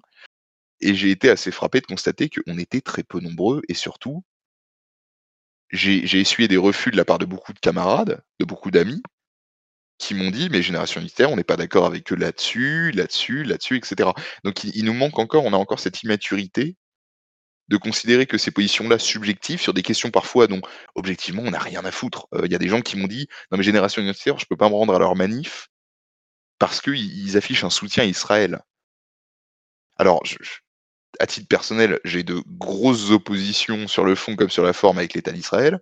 Euh, je suis ce qu'on pourrait appeler, pour euh, caricaturer, un, un antisioniste et, pro-palestinien, mais alors sans aucun problème. Je me fous de ce que pense Génération Identitaire sur cette question. Enfin, c'est pas important. C'est pas important. On s'en branle. Enfin, qu'est-ce que c'est que cette idée? Et on, on, a encore malheureusement cette immaturité-là de considérer que nos positions individuelles euh, sur tel ou tel sujet sont plus importantes que le problème auquel on doit faire face, qui est la perte de souveraineté de la France. Euh, c'est un petit peu changé avec les Gilets jaunes. Sur le plan populaire, c'est un petit peu changé. Je, je... France, France Télévisions d'ailleurs, je, je, crois que c'était France Télévisions qui en faisait l'aveu en disant mais les Gilets jaunes ont eu une grande victoire, c'est qu'ils ont réuni physiquement des gens qui avaient des réflexes électoraux a priori opposés, c'est-à-dire des votants des électeurs de la France insoumise, des électeurs du Rassemblement national et des gens qui ne votent plus, qui ne qui sont euh, des exclus de la démocratie euh, comme moi, euh, ou qui, qui, ont compris la, la, le problème que posait la question électorale. Et ça, c'est déjà une grosse victoire sur le plan populaire. Donc les consciences commencent à, être prêtes à ce, à ce type d'union. Euh, c'est pour ça que je pense que le travail essentiel pour tout patriote euh, et pour tout nationaliste militant au XXIe siècle, particulièrement pour notre génération, c'est de faire fi de ces débats de fond, de faire fi de ces débats de euh, assez assez euh, assez enfin qui servent bien quand on quand on boit des coups, c'est marrant. mais, mais ça sert qui ne servent à rien et qui ne résolvent pas le problème, qui n'apportent pas de solution au problème, et de dire bah, tout simplement on, met ça de côté pour l'instant. Quand on aura libéré le pays, quand on aura euh, fait une France puissante, quand on aura redressé l'économie, procuré du travail à tout le monde, euh, je suis idéaliste évidemment, mais je, fais exprès. Euh, et quand on sera à nouveau libre chez nous, c'est-à-dire libre chez nous, ça veut dire qu'on sera décideur chez nous, que les Français pourront décider en France de ce qui est leur destin. Euh, après, on pourra discuter de, de, de l'œuf ou de la poule, mais pour l'instant, c'est pas le problème. Donc euh, c'est d'ailleurs si vous si vous regardez tout simplement, mais électoralement parlant, le, le, le, camp nationaliste, enfin ce qui est convenu d'appeler le camp nationaliste, vous constaterez aisément qu'il y a il existe au sein de ce camp, politiquement parlant, des centaines et des centaines de petites formations insignifiantes par leur nombre, qui, qui, qui rassemblent rarement plus de, de, de 2000 personnes, mais alors, il y a des centaines et des centaines de structures à l'échelle de la nation. Et ces structures n'entretiennent pas de dialogue entre elles. Ce qui est un petit peu dommage quand on partage la même ambition. on, est, totalement d'accord avec ça. Nous, chez The Conservative Enthousiastes, on est euh, des grands promoteurs, entre guillemets, de euh, ce que certains appellent l'union des droites, l'union de la droite, euh, parfois même dans un contexte plus large, il y en a qui, qui appellent même à l'union nationale. on est pour le, dialogue en fait, on est pour le, comme on le fait dans cette émission en fait, on reçoit euh, tout le monde au même niveau, on donne, euh, on a la liberté d'expression absolue, c'est-à-dire que voilà, euh, deux invités qui peuvent avoir des, points de vue absolument opposés, on va les inviter justement pour que chacun ait le droit de discuter, de d'exposer ses idées, et on, on, en fait, on invite au dialogue tout simplement. Et en fait, pour toi, donc voilà, quand, quand, quand on te pose la question, c'est quoi le premier combat, c'est quoi la première étape euh, pour pour les pour les nationalistes, euh, ta réponse en fait elle est assez claire, c'est la priorité, c'est euh, l'union quoi, c'est arrêter de se chipoter pour des petits trucs et commencer à, à collaborer entre plein de petites structures, essayer de s'unir tous ensemble pour pour faire bloc en fait et, et, et mettre de côté les petits débats sur des tout petits sujets spécifiques qui sont au final anecdotiques comparés aux monstres qu'il y a devant nous quoi. Et encore une fois, on, on voit l'expérience du militant presque, hein, mais euh, t'as as totalement raison en fait, parce que la droite est bloquée à l'étape 1 depuis 60 euh, ans. Euh, et tant qu'on n'aura pas passé cette étape 1 de arrêter de se chipoter entre plein de petits groupes et qu'on s'unisse pour faire face, tant qu'on n'aura pas passé cette étape, en fait, on n'ira jamais plus loin et on, et on va faire que perdre en fait, tout simplement. Et, euh, et comparé à la gauche qui a que quelques groupes euh, qui, qui fait vite euh, fait de balayer ses idéaux individuels pour euh, s'unir euh, dès que la droite devient trop menaçante, et ben tant qu'on n'aura pas compris ça, de toute façon on sera bloqué. Donc c'est c'est totalement juste ce que tu dis. Et au final, ce que toi tu fais par exemple, comme tu le dis, de mettre tes, tes idéaux à toi de côté pour pouvoir être en solidarité avec Génération Lancitaire, ben quelque part c'est exemplaire hein, ce que tu fais. T'as as raison de le faire, hein. c'est ça que devraient faire tous les tous les gens de droite. Et si, tout le monde ferait comme toi, euh, on, on en avancerait, mais à une vitesse folle. Et d'ailleurs, en plus, je je réalise après avec le temps, des fois, je me rends compte de ça, c'est que les, les gens qui sont exemplaires comme toi, qui tiennent ce genre de discours, qui sont vraiment euh, presque l'incarnation de la solution, presque que si on pouvait dire ça, si on pouvait dire ça comme ça. Euh, en fait, dès qu'ils passent un peu les filets, les, les qui, qui, passent entre, entre les mailles du filet et qu'ils arrivent à, à commencer à se porter ce discours à une échelle plus grande, euh, tout de suite le système sévit. Hein. Le système euh, se sent tout de suite menacé. ben, quand, quand par exemple t'as été euh, médiatisé, on t'a vu passer à la télé, etc. Après ta fameuse phrase, hein, que tout le monde connaît euh, très bien. Euh, on, a vu que t'as été tout de suite diabolisé. voilà, les, les, émissions se sont emparées du truc et ils ont ils ont monté des histoires euh, qu'ils avaient ni queue ni tête pour essayer de diaboliser comme ils pouvaient. Parce qu'en fait je pense qu'ils avaient détecté que euh, voilà euh, dès qu'il y a une sorte de porte-parole nationaliste qui, qui qui qui porte un argumentaire assez assez menaçant pour leur discours tout de suite voilà ça, ça part au quart de tour et ça, ça diabolise tout de suite. Au final ça ça revient même à ce que tu disais au tout début du podcast que tu fais partie d'une vague, d'un mouvement de fond qui est bien plus large que toi et que tu es juste à l'image de ce qui se fait à une plus grande échelle. au final, là, c'était pareil en fait, hein, tu t'es fait diaboliser aussi vite et aussi fort que les gilets jaunes se sont fait diaboliser. tu faisais partie d'un plus gros tout qui a l'image de ce qui se fait en fait. Et euh, pour euh, pour jouer un peu euh, là-dessus, euh, dans ta réponse, euh, de, de, de, de dire qu'en fait il faut s'unir et il faut arrêter de, de faire des combats de paroisse, euh, laisse-moi encore plus pousser ta réflexion. Euh, pour toi, ce serait quoi justement ces, ces les, les, les étapes ou les ou les ou les, les pistes à suivre pour justement faciliter cette union? Ce serait quoi pour toi les solutions pour euh, mener à cette union? Bah, écoute, la, la, hum, pour ce qui est d'apporter des, des, solutions miracles, ça va être difficile, on est d'accord. En revanche, on peut déjà déblayer le terrain. Euh, là, je pense que la première étape, inaliénable, c'est déjà de faire cet effort pour nous-mêmes. C'est très clair. On n'est pas, on n'est pas prophète euh, en son pays et on a tous fait des erreurs. Et moi, le premier, hein, bien évidemment, il m'est arrivé de, de, euh, de, dire publiquement ce qui était une erreur. Je pense par exemple à mes camarades euh, qui reste mes camarades. Bon, on s'engueule, mais c'est fraternel, on est gaulois. Euh, de l'UPR, à, qui j'ai fait des reproches publics, et c'était malvenu, c'était idiot, et, voilà, je, je l'ai pris s'ils écoutent d'accepter mes excuses, euh, n'ayant plus les, leur présenter euh, in persone. Euh, enfin, j'en ai croisé deux, trois depuis. Et,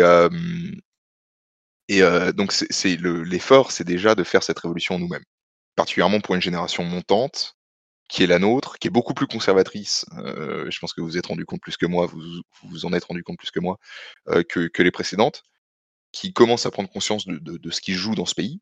Il faut dire que bon, ça a été bien déblayé. Hein, euh, Macron est passé par là. Je tiens à dire ce que ce que je dis là sur sur ce que je suis pas le seul à le dire d'ailleurs, ni le premier sur le, le, le, camp mondialiste uni face au camp nationaliste dissous ça, ça, c'était de l'ordre du, du, du, fantasme politique et du complotisme il y a encore cinq ans. Il y a cinq ans, tu disais ça, on disait mais quoi, de, quoi tu parles? Il y, a, il y, a, une droite, il y a une gauche, il y a un centre, il y a une extrême droite, il y a une extrême gauche, et toutes s'opposent, etc.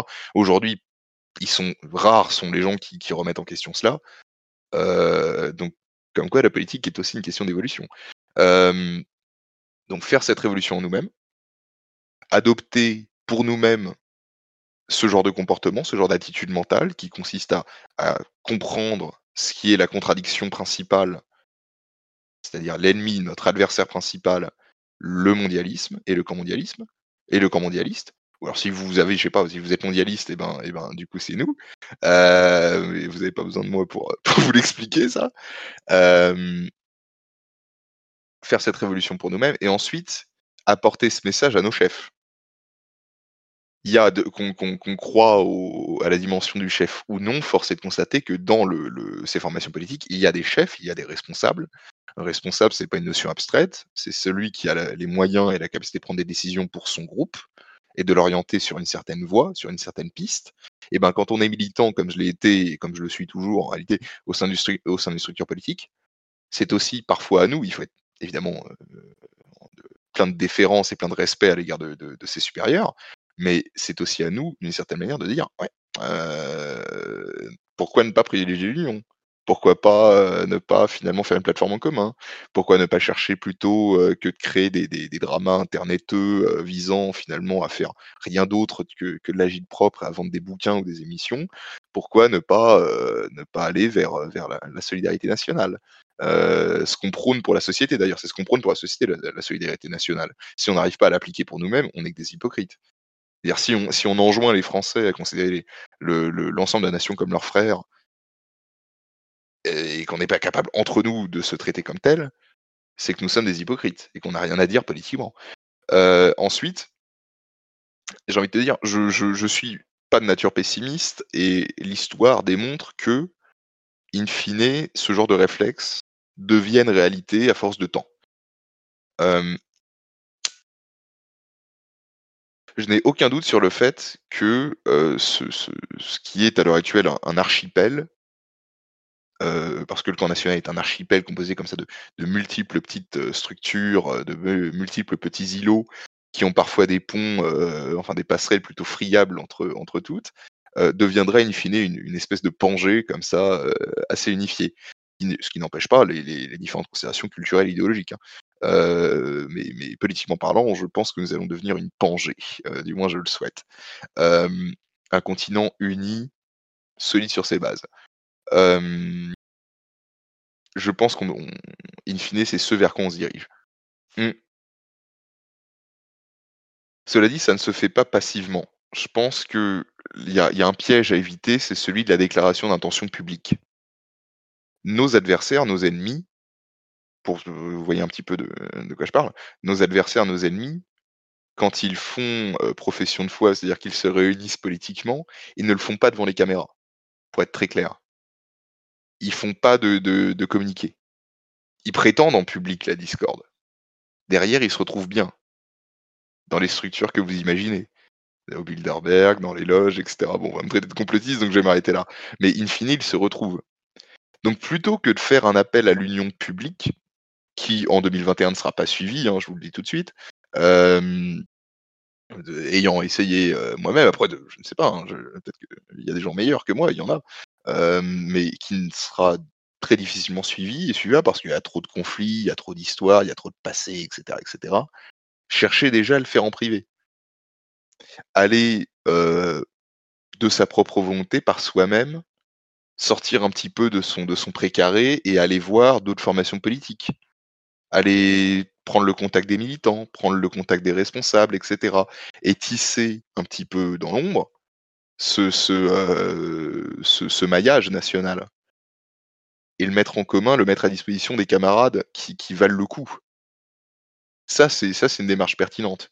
C'est-à-dire plutôt que de faire sur Facebook un post en disant maintenant on suit tous, etc., etc., qui, qui n'aboutit à rien, déjà aller faire la démarche d'aller voir des, des, formations politiques autres, mais, fondamentalement nationalistes, euh, qui sortent un petit peu de son précaré, de ses conceptions, etc., etc., et tout simplement pour faire du réseau, faire du contact, comment dire, avoir et mettre à disposition des, gens qui le souhaitent ce carnet de contact, c'est déjà une démarche très pertinente. D'ailleurs, regarde, le fruit de notre, notre rencontre, entre guillemets, en fin de cette émission, on a un camarade en commun qui, qui, nous a mis en contact. Ça aurait pas pu se faire sans. Donc c'est que grâce à lui, à un moment, euh, je ne sais pas si je peux le citer ou tu le citeras euh, s'il si, est citable. Euh, grâce à lui, on peut faire cette émission, on peut se rencontrer, etc., etc. S'il était resté dans une démarche purement on va dire, je tiens mon bastion, je tiens ma petite citadelle, je tiens ma petite. Alors certes, on est trois, mais mais on est ensemble. et eh ben, ça n'aurait jamais pu se faire. Donc c'est déjà déjà une belle démonstration. je pense que voilà, faut, faut, faut, sortir des schémas un petit peu mentaux du, public et de la démonstration publique. Parce que qui dit public oblige à un discours, oblige à, euh, à une cohérence systématique, etc. etc. on, est libre, d'accord Tu fais ça dans ta structure, très bien. Il y a beaucoup de boulot et le boulot est, à différentes natures, etc. Il y a des gens, par exemple, qui sont très intéressés par la dimension de réenracinement, qui créent des villages autonomes, euh, euh souverainistes euh, dans le sud ou dans, la ruralité en ruralité. Euh, moi, c'est pas ma démarche, mais à fond, les gars, à fond. Et si on peut vous être utile, si on peut vous apporter quelque chose modestement, on le fait. Si vous pouvez nous aider, ben, à votre cœur. Et ça, déjà, c'est très peu de choses, mais de petites briques comme ça en petites briques, tu fais un maillage national. Tu fais une, un camp politique puissant, tu fais un camp unifié puissant et efficace. Je pense que c'est ça la première étape. Et surtout, avec notre génération qui arrive, je pense qu'on est beaucoup plus conscient de cela. Et parce qu'on a été aussi, on a subi, comme nos aînés les ont subis, hein, euh, une certaine diabolisation, euh, une, une certaine mise à l'écart, mise à l'index, qui, est logique. Hein. Moi, je m'en, il s'agit pas de s'en plaindre. C'est logique que les mondialistes nous euh, aient relativement peu de sympathie à notre égard. Bah oui, euh, on est là pour vous abolir, les mecs. Euh, ça veut dire qu'on va vous purger physiquement. Ça veut dire que on est là pour mettre un, euh, pour entamer la phase terminale de votre règne. Vous, vous, vous allez partir, vous faire dégager physiquement, quoi. Euh, donc il est logique qu'il soit relativement hostile à notre égard, enfin en tout cas à mon égard, euh, et à ceux de mes camarades, et que ça se suive, euh, que ce soit suivi de décisions judiciaires, de répression, etc. etc. Bon bref, vous connaissez. Donc je, pense que le nationalisme a un bon avenir, et puis, et puis il y a, y regardez un petit peu l'état du camp mondialiste à l'étranger. Alors je sais que beaucoup, beaucoup de, de, camarades ont dû être atteints par la défaite de Trump aux États-Unis, etc. Bon, personnel, c'est pas une question qui me préoccupe plus que ça, mais euh, le camp mondialiste, c'est très peu de choses en 2021. Je comprends qu'on qu qu fût désespéré dans les années 90, dans l'époque de Fukuyama, où les États-Unis régnaient en maître, où ils étaient perçus comme un, comme un géant indépassable, un modèle indépassable, etc., qui avait soumis le bloc soviétique à sa volonté, etc. Je comprends qu'à cette époque, oui, on, on, pouvait être légitimement intimidé par cela. Là, nos ennemis sont très peu, finalement. Ceux qui exercent une domination effective sur, sur notre pays sont très peu nombreux. Très peu nombreux, et ils se sentent contestés. Et du coup, logiquement, bon, ils activent les leviers à tous les étages et, ils se radicalisent en fait dans leur répression. Parce qu'ils se sentent contestés, ils se radicalisent, euh, ce qui, ce qui n'est pas illogique en soi non plus. Euh, mais ils sont assez peu nombreux. Nous sommes en face d'un géant au pied d'argile. Euh, et on a, il y a nécessité d'avoir l'ambition de casser le pied, quoi, de viser la cheville et de mettre un bon coup là-dedans pour pouvoir reprendre le contrôle de notre pays c'est, c'est, c'est, ça n'est même pas de l'ordre du possible ou du faisable. Ça va se faire. À force d'effort, à force de travail, ça va se faire. C'est une question de temps, mais, euh, mais ça va se faire. Ouais, c'est. C'est des paroles de sagesse. Hein. Au final, dans, ton message, euh, on sent bah, un message de fond, en fait, euh, de d'espoir ou en tout cas peut-être si c'est pas de l'espoir c'est moi j'appellerais ça un bon pari hein. Et d'ailleurs, euh, oui, euh, euh, tu fais bien de le dire, et tu as le droit de le dire totalement. Hein. C'est euh, Lucien de l'ECP euh, qui nous a mis en contact, et les, les braves et les, et les mecs de l'ECP qu'on salue, qui sont des purs génies. Lucien qu'on adore, qu'on a reçu dans notre émission. Hein. Vous pouvez aller regarder le podcast qu'il a fait avec nous, il est absolument incroyable. on, lui, on le remercie. Et, et en fait, Lucien, c'est un peu comme toi, c'est l'incarnation de quelqu'un qui a arrêté de blablater et qui est passé à l'action. Et en fait, par ces petites actions de tous les jours, il est beaucoup plus pertinent et plus efficace que des gens qui tiennent des longs discours de, de 5 heures et qui expliquent que, ah oui, euh, réveillez-vous, il faut faire ci, il faut faire ça, mais qui font rien. Euh, là, c'est des gens du réel, en fait. Et euh, t'es un bon exemple aussi, hein, je tiens à le dire, que en fait, ton parcours, il montre que tu t'es pas fermé d'esprit, que tu, tu cherches avant tout à, à trouver des solutions, tu remets en tu remets en question ta pensée, euh, on l'a vu, Et, euh, et oui, c'est très intéressant en fait ton parcours parce qu'on se rend compte que il faut jamais, il faut jamais euh, s'arrêter sur une idée, euh, être fermé ou quoi que ce soit. Il faut vraiment euh, chercher à mettre en confrontation ces idées avec plein de choses. nous, c'est un peu notre démarche conservative enthousiaste, comme tu peux le voir. On essaie d'inviter des gens de tous horizons pour essayer justement étayer et aiguiser toujours plus nos idées pour être de plus en plus efficaces pour qu'au bout d'un moment en fait ça passe quoi au bout d'un moment ça, ça, ça, ça va se faire quoi et donc pour revenir un peu euh, à ce que tu dis en fait, si je résume un peu euh, les grandes étapes, ça serait prendre conscience euh, qu'il faut l'union, euh, la, grande union, quoi, vraiment arrêter de se battre entre paroisses et, s'unir. Pour arriver à cette union, pour toi la première étape en fait, ça serait de de, de, de déjà faire une sorte d'introspection, hein, de faire une révolution avec soi-même, de d'être conscient de ça soi-même, ça c'est déjà un bon début. Ensuite, selon toi, il faudrait euh, euh, faire euh, arrêter en fait de, faire des posts Facebook en, marquant des trucs et en les faisant pas, mais vraiment en final faire les choses, même si c'est en privé, même si c'est en off, même si c'est c'est pas il y a pas de communiqué de presse qui dit qu'on se retrouve. en, fait, on se retrouve, on agit, donc on passe vraiment à l'action et on et on, et on se rassemble en privé. Et après la troisième étape, comme tu le dis, ça serait de faire remonter ce, toute cette, euh, cette mouvance-là, cette révolution euh, des idées, cette, ce passage à l'action, de faire remonter ça au chef de tous ces groupes qui eux-mêmes après euh, ben, justement donneraient vraiment des, des, des, grandes directions et des grands pas en avant vers cette union. Et au final, ce, cette métamorphose de l'intérieur progressif qui a remonté au chef euh, et qui ferait avancer euh, tout ça, bah, au final se matérialiserait euh, petit à petit par des décisions concrètes et des prises de, de, de concrètes par les chefs au fur et à mesure, qui au final changeraient le tableau progressivement. ce qui est très bien comme plan d'action, hein. franchement, c'est très réaliste, c'est très cohérent, c'est très probable. Euh, ça tient la route, quoi. Ça tient la route. mine de rien, euh, on arrive à la fin de cette émission, hein, progressivement, euh, qui était quand même très enrichissante, très costaud. On a parlé de beaucoup de choses, mais j'ai quand même quelques petites dernières questions à te poser. La, plus importante, quels sont tes projets là sur, quoi on peut te suivre euh, et, euh, pour ceux qui, viennent de, te découvrir grâce à ce podcast, euh, voilà euh, sur, quoi ils, peuvent te retrouver.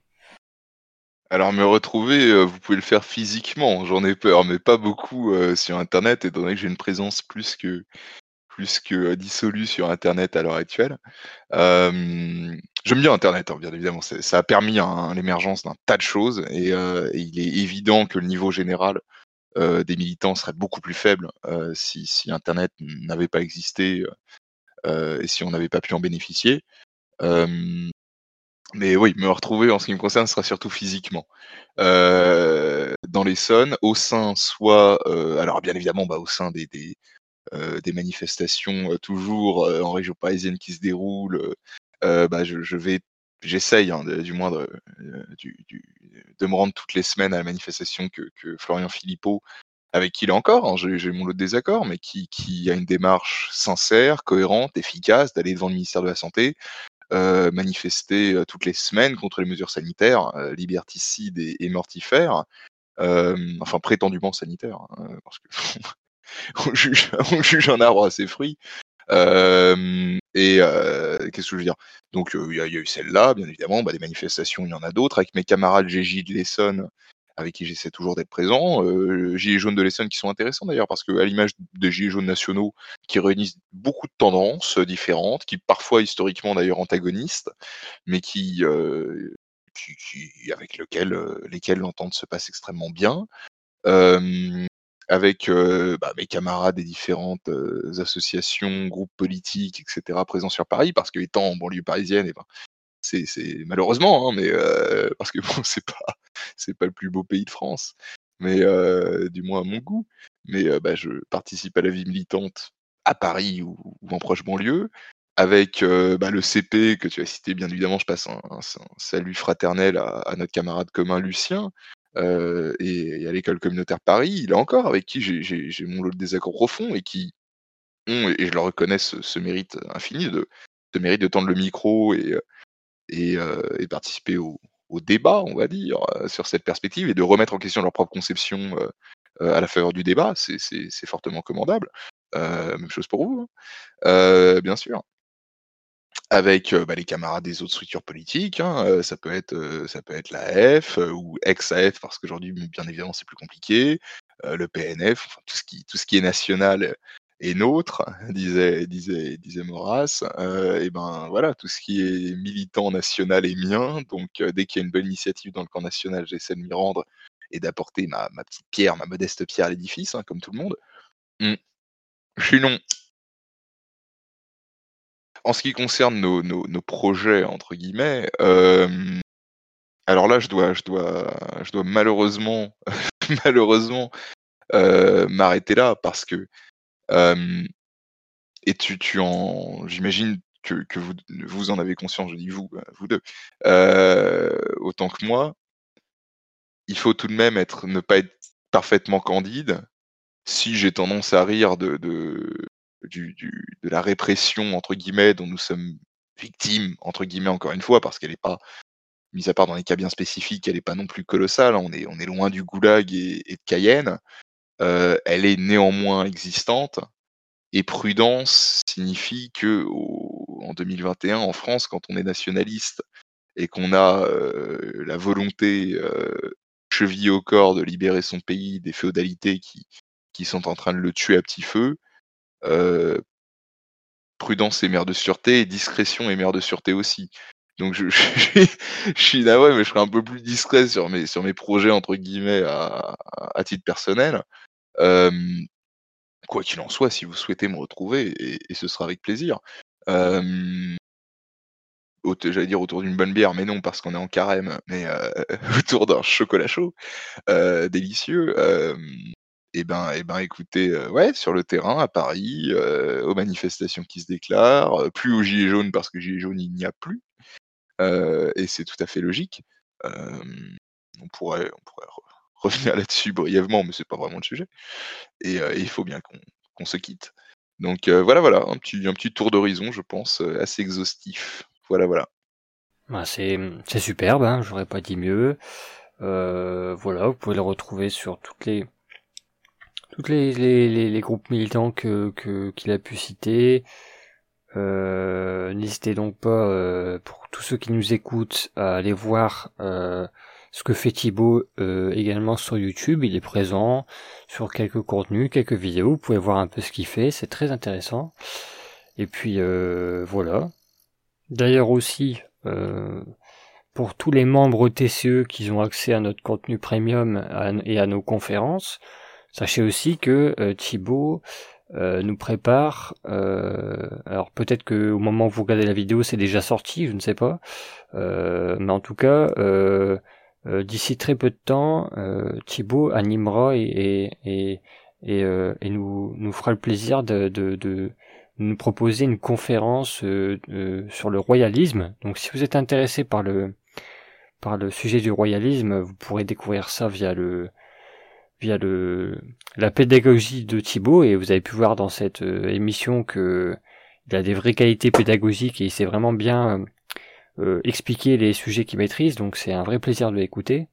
Voilà pour ceux d'ailleurs qui on sait jamais pour ceux qui ne seraient pas encore abonnés à The Conservative Enthusiast, n'hésitez pas à aller sur notre site internet. vous allez dans espace membre ou dans inscription et vous pouvez, euh, en devenant membre, accéder à énormément de contenus euh, exclusifs, des conférences, des articles, des podcasts exclusifs qu'il n'y a pas sur YouTube. Voilà, vous avez plein de contenus pour accélérer votre apprentissage et votre formation intellectuelle.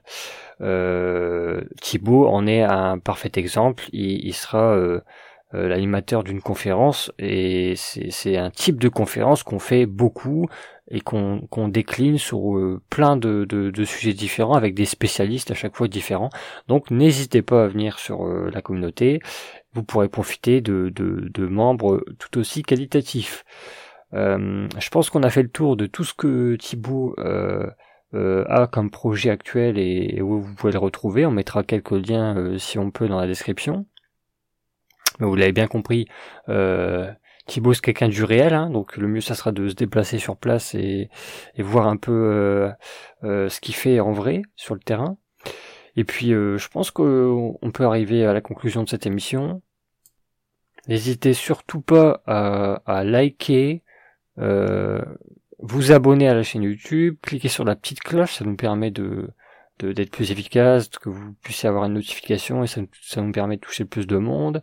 Si jamais vous avez des questions aussi, euh, parce qu'on a reçu beaucoup de questions euh, au dernier podcast, euh, et il y avait des questions qui étaient très intéressantes. Donc si jamais, si jamais vous avez des questions à poser à Thibaut, n'hésitez pas à poser des questions en commentaire et on vous répondra, on répond à tout le monde. Et puis euh, je peux pas m'empêcher de demander quand même euh, la question qui tue, la question qu'on aime bien chez le conservatif enthousiaste. Euh, Thibaut, si jamais là, euh, pour finir un peu sur quelqu'un qui a écouté tout le podcast, si tu devais donner un livre à lire, hein, un livre sur lequel finir que tu recommandes, ça serait lequel? L'évangile. Les évangiles. Ah euh, bah oui, écoute, je peux pas répondre autre chose. Non, non, plus sérieusement, bah, oui, bien évidemment, on va liser les évangiles, c'est quand même important. Mais euh, non, non, plus sérieusement, euh, qui, qui a un, livre qui synthétiserait un petit peu tout ça. Naturellement, j'ai envie de te répondre. J'ai envie de te répondre Maurras, c'est même pas un, livre en particulier de, de, Charles Maurras, qui est mon maître en politique et, et, qui dont la lecture est à mon avis un indépassable. Euh, allez, pour être plus sérieux, plus contemporainement, j'ai envie de, de, bah de voilà, pour ceux que, que, le sujet intéresse et qui veulent peut-être un regard plus pragmatique, plus contemporain, plus, euh, plus tout simplement aussi, j'ai envie de dire moins idéaliste sur sur l'époque que nous vivons et ce qui s'y joue politiquement. Eh ben j'ai bien envie de ressortir mon petit Douguin, qui, qui bah, qui est un penseur qui, comme tu l'as dit, hein, fait autorité en, en Russie. Hein, c'est vraiment c'est le Attali russe. Bon, c'est un peu triste de constater que nous on a, on a Jacques Attali et BHL et, eux ils ont Dugin, mais bon, on a ce qu'on mérite, j'imagine. Et, euh, euh, ouais, le, j'ai été été c'est euh, transporté n'est même pas le terme. C'est vraiment je me suis pris une baffe de d'expérience, de, sagesse et de, pédagogie avec avec, euh, avec euh, la quatrième théorie politique, qui est un livre, certes, qui traite de la, de la Russie, de, mais dont beaucoup des, des, problématiques et des théories qui sont mises en avant sont transposables en fait sur l'Occident, parfaitement transposables en Occident, euh, et qui est salué d'ores et déjà euh, comme, un, comme, un, comme un grand classique de la pensée politique contemporaine et qui, je pense, restera historiquement comme un témoignage de, de ce qu'a été euh, euh, la période post fin de post Fukuyama, quoi, post fin de l'histoire. Et euh, je l'espère pour les générations futures, le, livre qui annonce la révolution nationaliste à venir, la révolution nationale, est conservatrice. Je l'espère. Donc Dugin, ouais, ce serait, ce serait pas mal. Ah, très très bon choix là. Tu là t'es trop t'es trop généreux, t'apportes de l'eau à notre moulin là. Effectivement, euh, Alexandre Douguin, c'est vraiment euh, c'est vraiment notre école quoi. C'est l'école conservatrice. Euh, euh, J'aime pas trop ce terme, mais révolutionnaire, même si c'est un peu ambigu, mais on va dire que c'est une école de des nouveaux conservateurs là, de la nouvelle génération. Euh, c'est absolument primordial de lire cet auteur qui est, qui est en train de tout redéfinir pour moi. Voilà. Donc très très très bonne recommandation, je ne peux que qu'approuver. en tout cas Thibaut, l'équipe tient vraiment à te remercier d'avoir pris le temps de, venir dans notre émission et d'avoir été aussi pédagogique. Franchement, c'est rare. on te remercie énormément pour ça. tu nous as offert vraiment un discours très construit et très très pédagogique. Et puis bien sûr, si jamais à l'avenir il y a un thème particulier où on, où on sent que que tu es la bonne personne à inviter. On se fera un immense plaisir de te réinviter dans notre, dans notre émission. Hein. Tu seras toujours le bienvenu. Et puis, euh, ben, en, parallèle de ça, on espère qu'on continuera notre collaboration et puis qu'on qu'on travaillera sur des projets en commun. Et puis, dans tous les cas, on te, on te, on te souhaite le meilleur hein, pour tes projets personnels et pour euh, toutes tes activités militantes. On espère que tout, euh, tout sera réussite. Est-ce que mon collègue Nicolas veut rajouter un petit dernier mot? Euh, bah, je pense que globalement, vous avez tout dit. Euh, merci Thibaut. Euh, c'est rare, c'est très rare d'avoir euh, une telle éloquence en face de ça. Moi, j'ai passé un excellent moment. Euh, j'ai été assez discret parce qu'honnêtement, j'ai bu tes paroles. Vraiment, je trouve que tu as, as, extrêmement bien développé un sujet qui est pas facile, un sujet qui est peut-être pas tabou, mais à minima extrêmement diabolisé aujourd'hui. je pense vraiment que notre communauté va s'est régaler. Euh, en tout cas, moi, je me suis régalé. J'ai bien apprécié euh, euh, tes quelques digressions. et puis voilà, au plaisir de te revoir très bientôt. Et puis, je pense qu'on peut conclure là-dessus. Ouais, j'aurais pas dit mieux à notre notre cher Nicolas a tout résumé. Euh, je pense que moi, moi, en tout cas, je me suis régalé aussi. C'était formidable. J'espère que la communauté va bien aimer ce podcast. N'hésitez pas à nous le dire. Et puis Thibaut, c'est à toi qu'on donne le dernier mot. un, un, mot pour la fin. La volonté délivre. Voilà, c'est le créneau politique. La volonté triomphe toujours.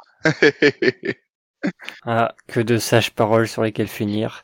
À très bientôt à tout le monde. On se retrouve pour les membres sur le Discord comme d'habitude pour discuter de ce podcast. Euh, rejoignez-nous. Et puis on se dit à la prochaine, au prochain podcast. Ciao tout le monde.